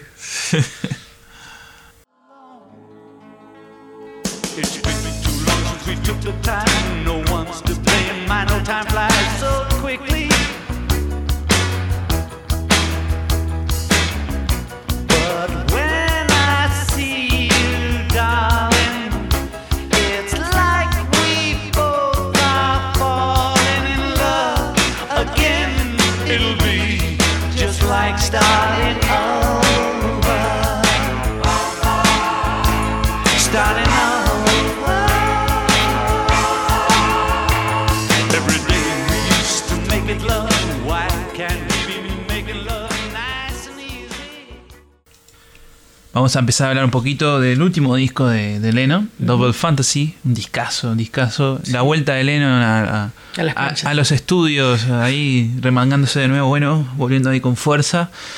Aparte estoy haciendo el gesto, o sea, no lo me pueden ver, pero Sí, Jessica sí. lo vio. Para eh, el otoño de ese año, al explicar los motivos del regreso de Lennon, Lennon aseguraba, estos son palabras propias de Lennon, así que voy a leerlo para que lo- sea exactamente... Como dicen los del podcast, el podcast que yo escucho de Leyendas Legendarias, y cito. Y cito. Ah, y- bien. Hay gente irritada conmigo porque no hago música. Si yo hubiera muerto en 1975, solo hablarían de lo fantástico que era y cosas así. Solo hablarían de lo fantástico que era y cosas así. Lo que les enfurece es que yo seguí viviendo y decidí que lo más importante era hacer exactamente lo que me apetecía. En estos cinco años de silencio he aprendido a liberarme de mi intelecto, de la imagen de mí mismo que yo tengo. Las canciones que hago surgen de forma natural, espontánea, sin pensar conscientemente en ellas. Es lo que hablamos hoy, de, de que se de la- que las guardan en su cabeza y, Sí. y chao. En cierta forma es como volver al comienzo. Tengo la sensación de que estoy ante mi primer disco. Sí, era lo que hablábamos. En ese momento John había tomado la decisión de dedicarse a su familia, Standing over. estar tranquilo. Bueno, ese disco es muy positivo. Sí, sí, sí, sí. Es sí. un Lennon que se quitó la ira de encima, digamos. Exactamente. Se quitó todo el, el despojo por todo lo que había pasado. O sea, todo, todo, todo. Em- O sea- Entró positivo al estudio y salió positivo de ese estudio. Yo voy a hacer como una pequeña comparación de letras, ¿no? Para ver, el John Lennon, digamos, anterior, el, el- el- que estaba, el protestante, digamos, y el John Lennon posterior, ¿no? O sea, por ejemplo, tenemos un Give Me Some True en el que Lennon dice, Estoy harto de cansa- eh, y cansado de escuchar a miopes, ignorantes, hipócritas, intolerables. Todo lo que quiero es la verdad, solo denme alguna verdad. Ya tuve suficiente de leer a neuróticos, psicóticos, cerdos políticos. Todo lo que quiero es la verdad. Nadie de pelo corto, cobarde, hijos de la corrupción va a humillarme y a comprarme, con un bolsillo lleno de esperanzas, con dinero para drogas, con dinero para atarme. Eso, por ejemplo, es una canción de John Lennon eh, político, de John Lennon protestante, que estaba perfecto, activista. Give me some true. Sí. Y después tenemos este un tema como eh, un tema como Watching the Wheels que dice, la gente dice que estoy loco al hacer lo que hago. Bien, me han dado toda clase de advertencias para salvarme de la ruina. Cuando digo que me encuentro bien, ellos me miran un poco raro. Seguramente no eres feliz ahora que no juegas más el juego. La gente dice que soy un holgazán al llevar mi vida entre sueños. Bien, me han dado toda clase de consejos diseñados para alumbrarme. Bueno, yo les digo que, que hago bien al mirar las sombras en el muro. No pierdas el gran tiempo, muchacho, no siempre será fuerte. Solo estoy parado aquí mirando las ruedas girar y girar. Realmente me encanta ver sus giros. No más viajes en el trencito de la felicidad. Es solo que ya lo dejé ir. O sea, es un Lennon como mucho más positivo, viviendo una vida tranquila, familiar y, y bueno, haciendo lo que. No juzgando, no dejando que la gente juzgue por lo que él hace. Pero aparte fueron cinco años de silencio absoluto, ni una nota, no, nada, nada de nada. Eh, pero yo creo que fue una promesa a él mismo a, a recuperarse también. O sea, u- usó todo este tiempo también para él mismo. Lo que Bueno, en ese mismo disco, por ejemplo, también tiene un tema hermoso que le hizo John Lennon, Beautiful Boy. Beautiful Boy, que es un tema hacia un hijo que nace con todas las esperanzas, no tengas miedo, el mundo no es tan difícil y horrible, y si tenés miedo dame la mano, yo te ayudo a cruzar la calle. O sea, me parece justamente un Lennon que perdió toda la ira. No sé si decir que perdió la rebeldía, Maduró. pero la ira sí y maduró. Y maduró. Sí, sí.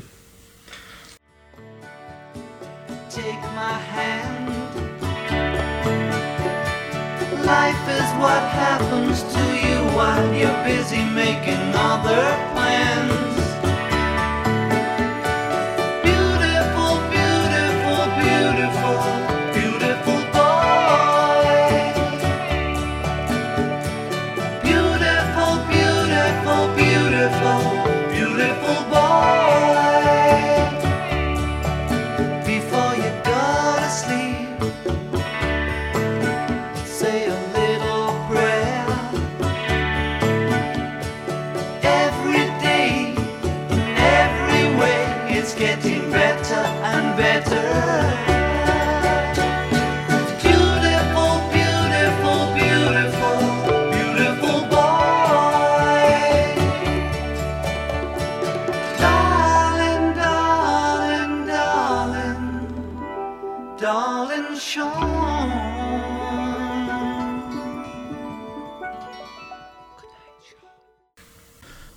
Luego de cinco años de silencio, de vida familiar, de vida más personal y buscando su propio refugio, llega Double Fantasy. El 17 de noviembre de 1980 publican Double Fantasy, una producción que ya en ese momento Lennon no estaba atado a ningún contrato con alguna discográfica, querían hacerlo por su propia cuenta. Entonces ellos, eh, bueno, Yoko se encargó en la parte de la producción, de buscar al- el, el productor adecuado para el sello discográfico. Y bueno, ahí se volvió a contactar con David eh, Geffen, David Geffen, que es el, el que estuvo también en Imagine trabajando para Sí. ellos en ese momento. Y contratando un- un- unos cuantos veteranos de, dentro de la música, ¿no? Sí. Canciones como Just Like Starting Over eran las que arrancaba el disco Sí. con Kiss Kiss Kiss, que ya era una canción de, de Yoko Ono. Y bueno, muchísimos temas más, eh, como por ejemplo I Lucy You, eh, Clean Up Time. Que ya dije Beautiful Boy, Watching the Wheels. Exactamente. Woman, Woman. que es un Woman. temazo. Eh, Dear Yoko. Every man has a woman who loves him. Hard times are over. Digamos que en este disco mitad de canciones son de John y otra mitad son de, sí, de Yoko Ono. Hay muchos temas de Yoko Ono. Exactamente.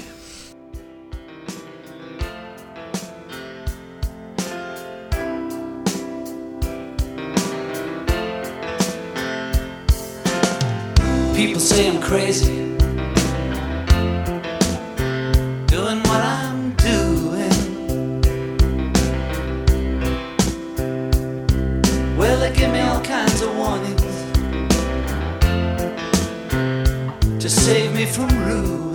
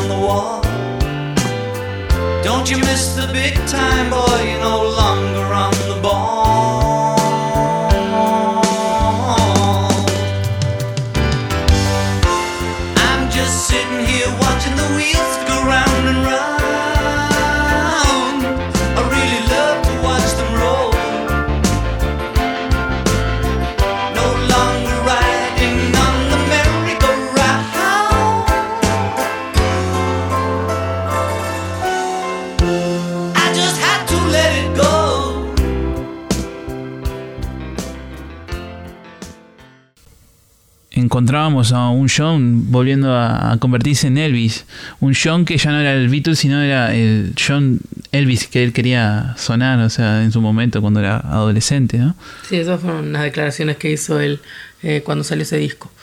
El- el- la temática del disco es como eh, el que estaba esperando el Lennon de antes, es decir, en las letras, ¿no? Del, de los Exactamente. 70. Sí, sí. eh, se encontró con algo totalmente diferente porque es una, un disco hecho, eh, para, él decía, para los fans que crecieron con él, que tenían su edad y que hoy en día tenían una familia, hijos, y como una conversación de dos personas normales. A su propia generación. O sea, lo que él hablaba en ese disco era sobre su amor, Yoko, sobre su hijo, sobre su familia y la vida tranquila que está teniendo ahora.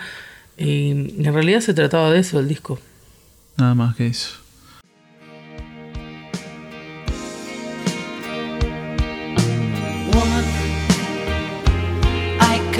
Hardly express my mixed emotions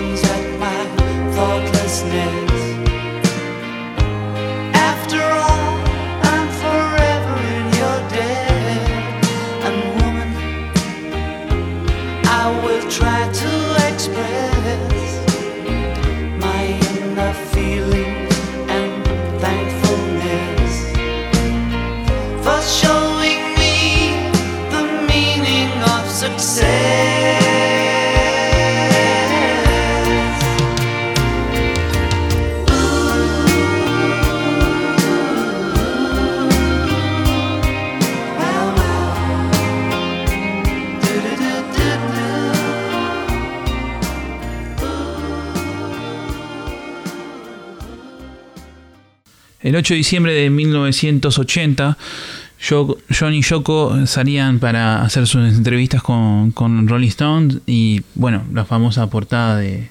Sí, la famosa foto de la Rolling Stone, la portada de que él está desnudo abrazando a Yoko.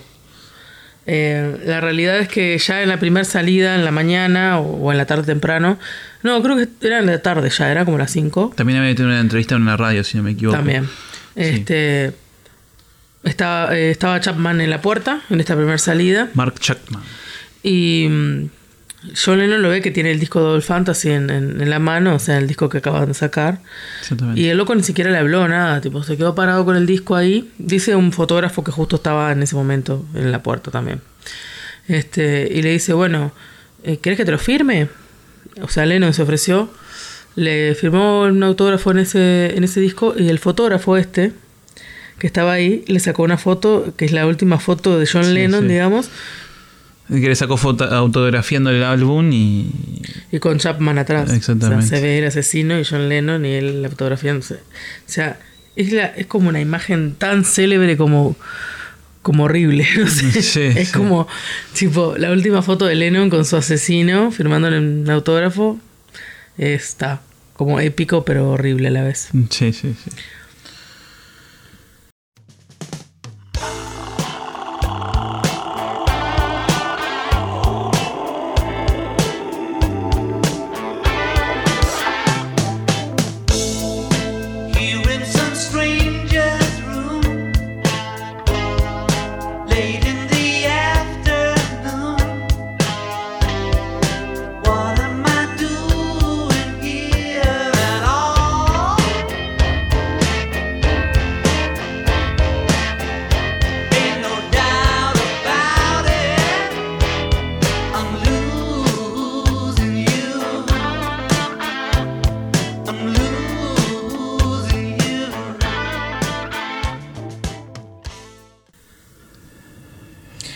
Lamentablemente, este, a la noche cuando volvieron, Chapman todavía estaba ahí. Este fotógrafo cuenta que, que Chapman le llegó a decir.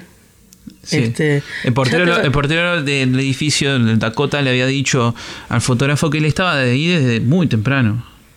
O sea, Chapman estaba temprano. Chapman estaba temprano. Sí. O sea, estuvo todo el día ahí, loco, parado, esperando. no- Bueno, aparte del autógrafo, no se sabe qué.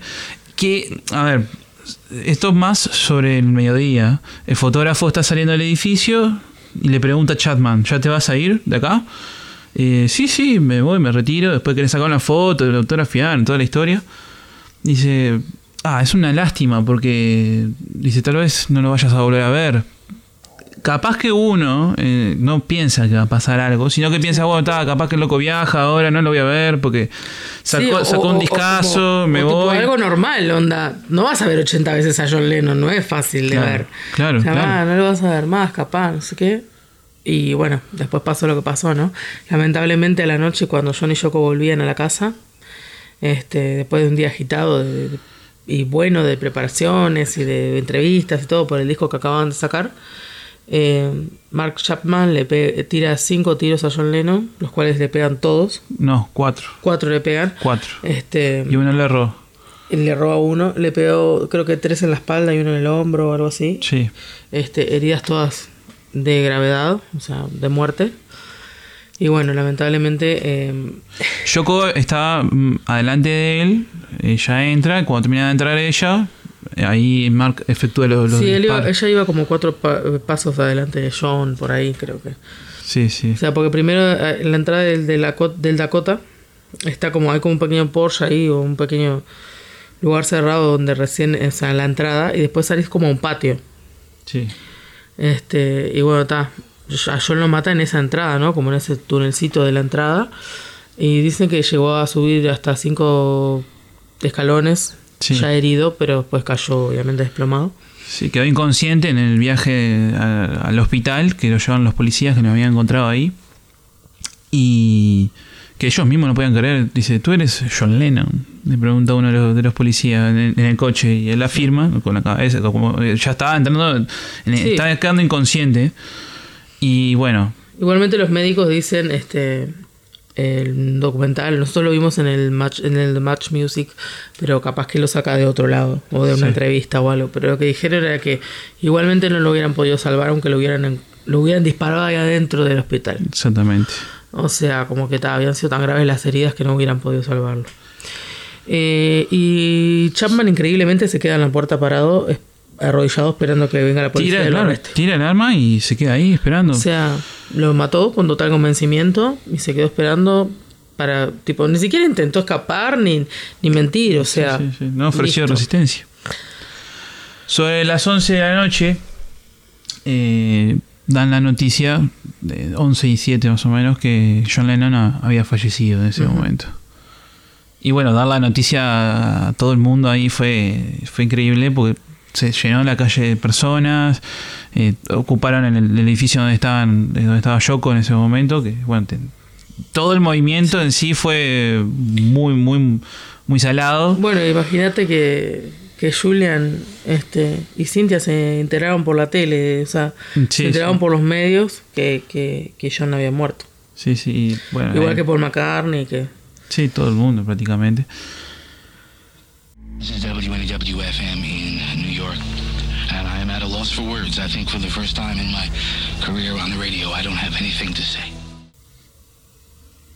Julian se embarca en ese momento enseguida hacia Estados Unidos para despedir a su padre. Él dice Sí. que él en ese momento, que tenía 17 años, Tiene que verlo con sus propios ojos. este, decidió que tenía que ir, despedirse y aparte ver por sus propios ojos que realmente había pasado eso para, para poder este, asumirlo de alguna manera. Una relación que se estaba restableciendo luego de muchos años y. y ta.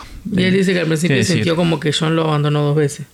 Sí, sí. O sea, cuando era No, que lo niño- había perdido dos Que lo había veces. perdido dos veces, cuando era niño este, y ahora, ¿no? Sí, sí. Luego de todos estos acontecimientos que movieron al mundo, literalmente lo movieron, eh, Yoko da un anuncio y le pide a la gente que el 14 de diciembre se junten todos en, en la plaza. Sí, que hagan como una especie de funeral en todo el mundo, ¿no? Este, que hagan 10 minutos de Diez- silencio. minutos de silencio. Por John. Y eso se esparce por todo el mundo y realmente las imágenes que hay de ese acontecimiento te hacen llorar. Son tristes, son muy tristes, la verdad. Muy tristes.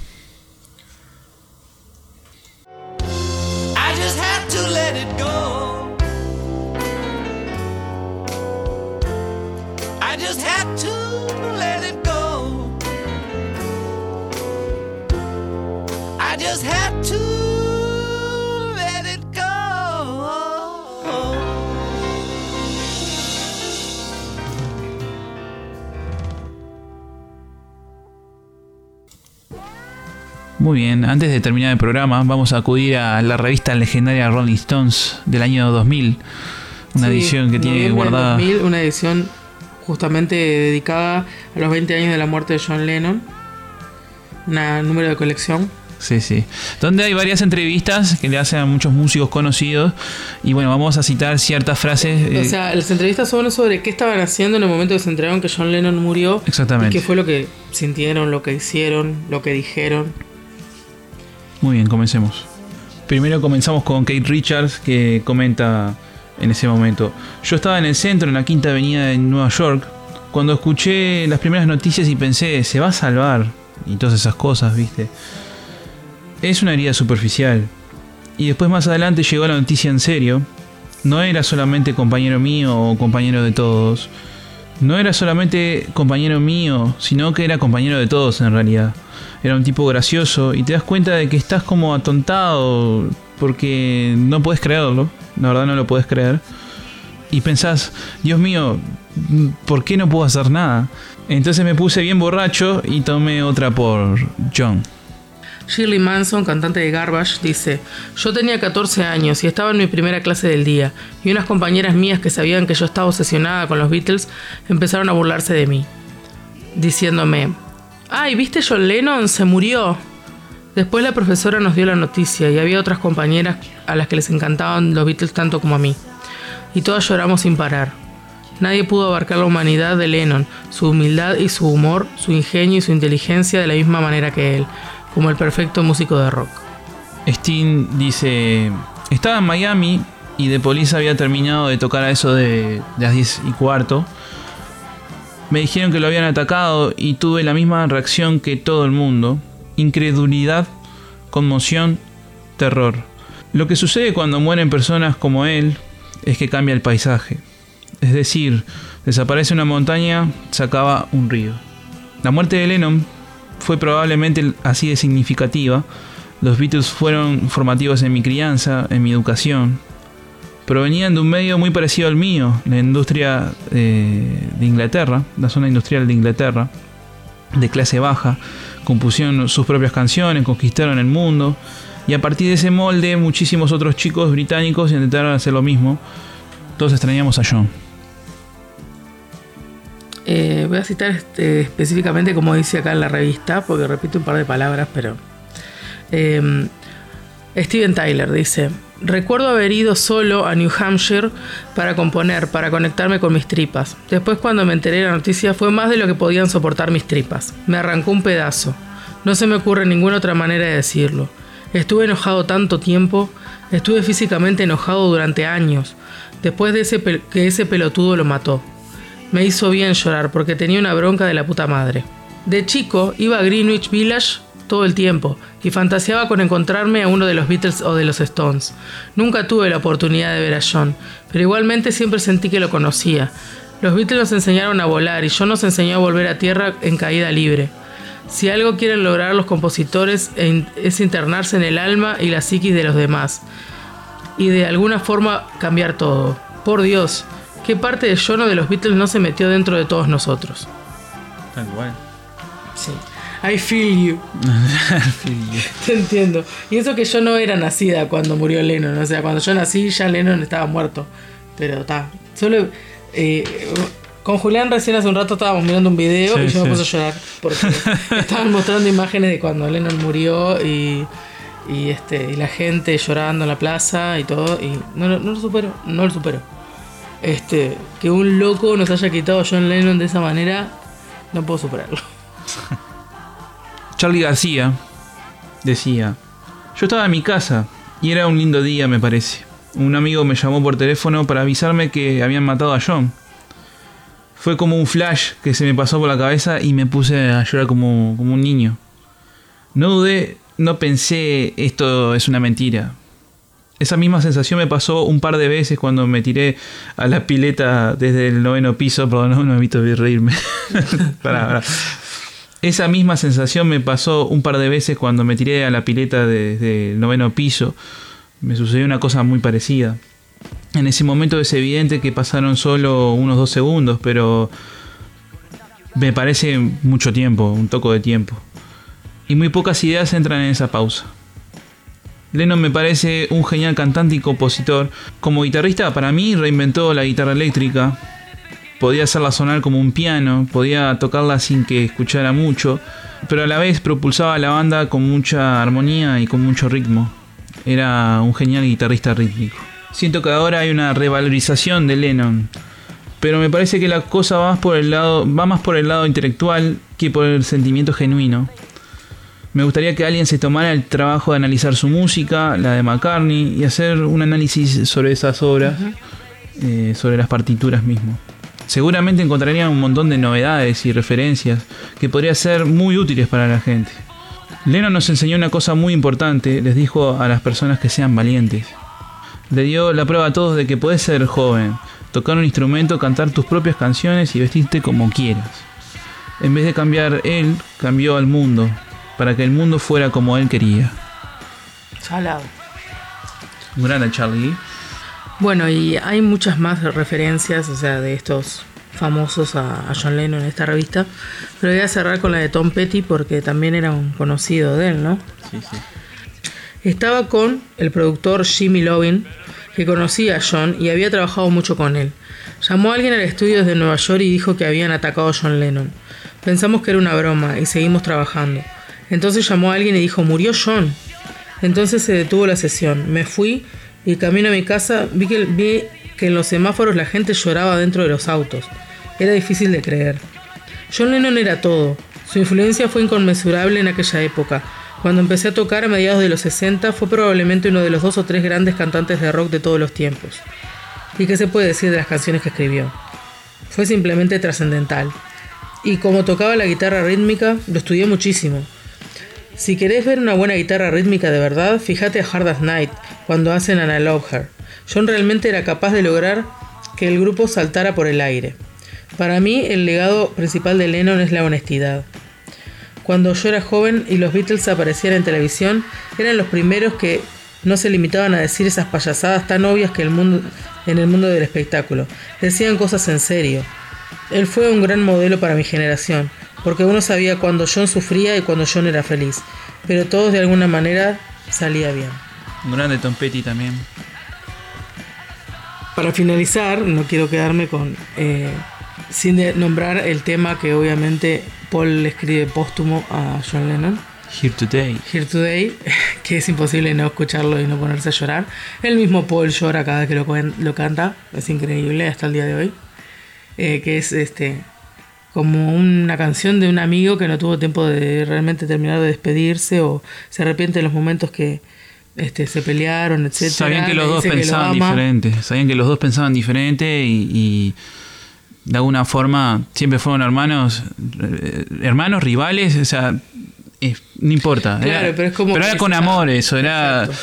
no era desde el odio, sino era del amor. el- el- bueno, una pelea simple. competencia sana de hermanos. Exactamente. Este, pero está, en realidad lo que él dice, si estuvieras aquí, este, hoy, eh, las cosas que tendría para decirle, ¿no? Pero que no puede. Y está. Es un tema que toca las fibras íntimas. Thank you, muchas gracias. amigos. Right, thank you. Esta canción, esta canción fue escrita para mi gran amigo John. And I wrote this song to him uh, after he passed away, and this is in the form of a conversation between me and him.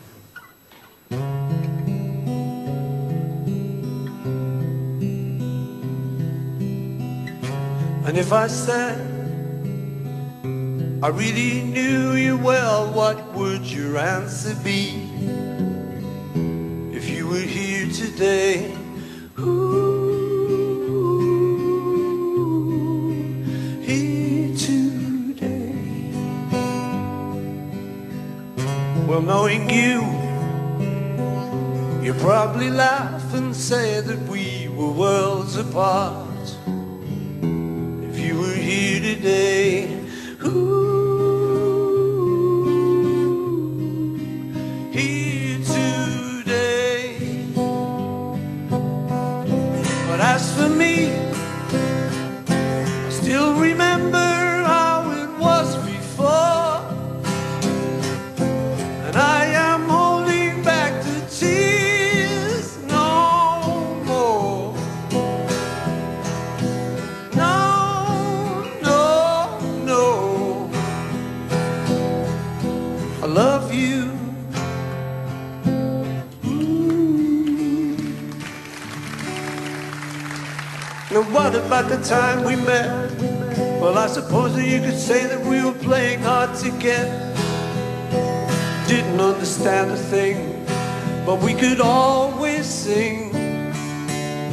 What about the night we cried?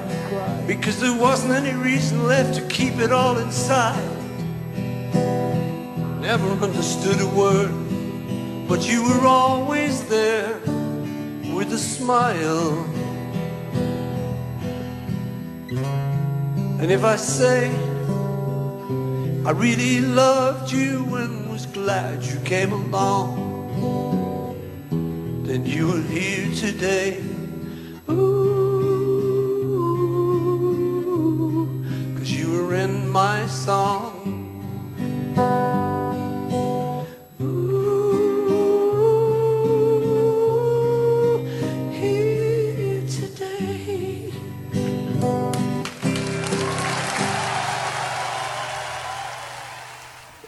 Hasta aquí Mundo Bizarro. Esperamos que hayan pasado muy lindo en esta historia de John Lennon, que hayan disfrutado, que le haya sido servido también para informarse un poco.